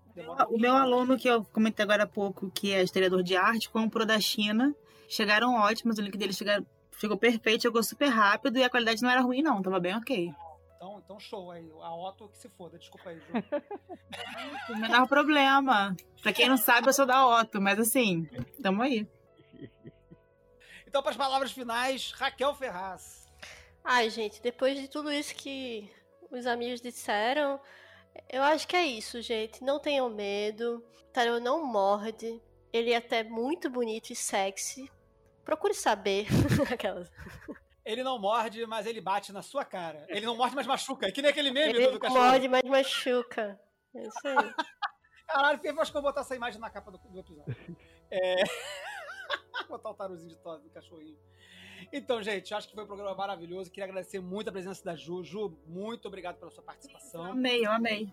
E obrigado a todos os colaboradores, todos os colaboradores e colaboradoras do Calem. Por favor, aí, mantenha o seu apoio com a gente. Não tire seu apoio. Não, não esqueça de pagar seu boleto. E se você ainda não apoiou o seu podcast favorito, que é o Foco de Pestilência, que eu sei que é, contribua com a gente a partir de cinco reais. A partir de cinco reais você já acessa lá o nosso grupo, participa das pautas, participa da, da, dos debates, pode mandar pergunta pra gente, como a gente fez hoje aqui, pergunta que, que, que a gente trouxe pro programa, foram feitas lá no grupo. E pode até participar do programa mandando perguntas em áudio ou gravando com a gente, como a gente fez com o programa lá do Café com Pestilência, em que a gente convida alguns colaboradores para trabalhar com a gente aqui no programa. Muito obrigado a todos, obrigado a toda a audiência e colaboradores. Um beijo em todos e 93.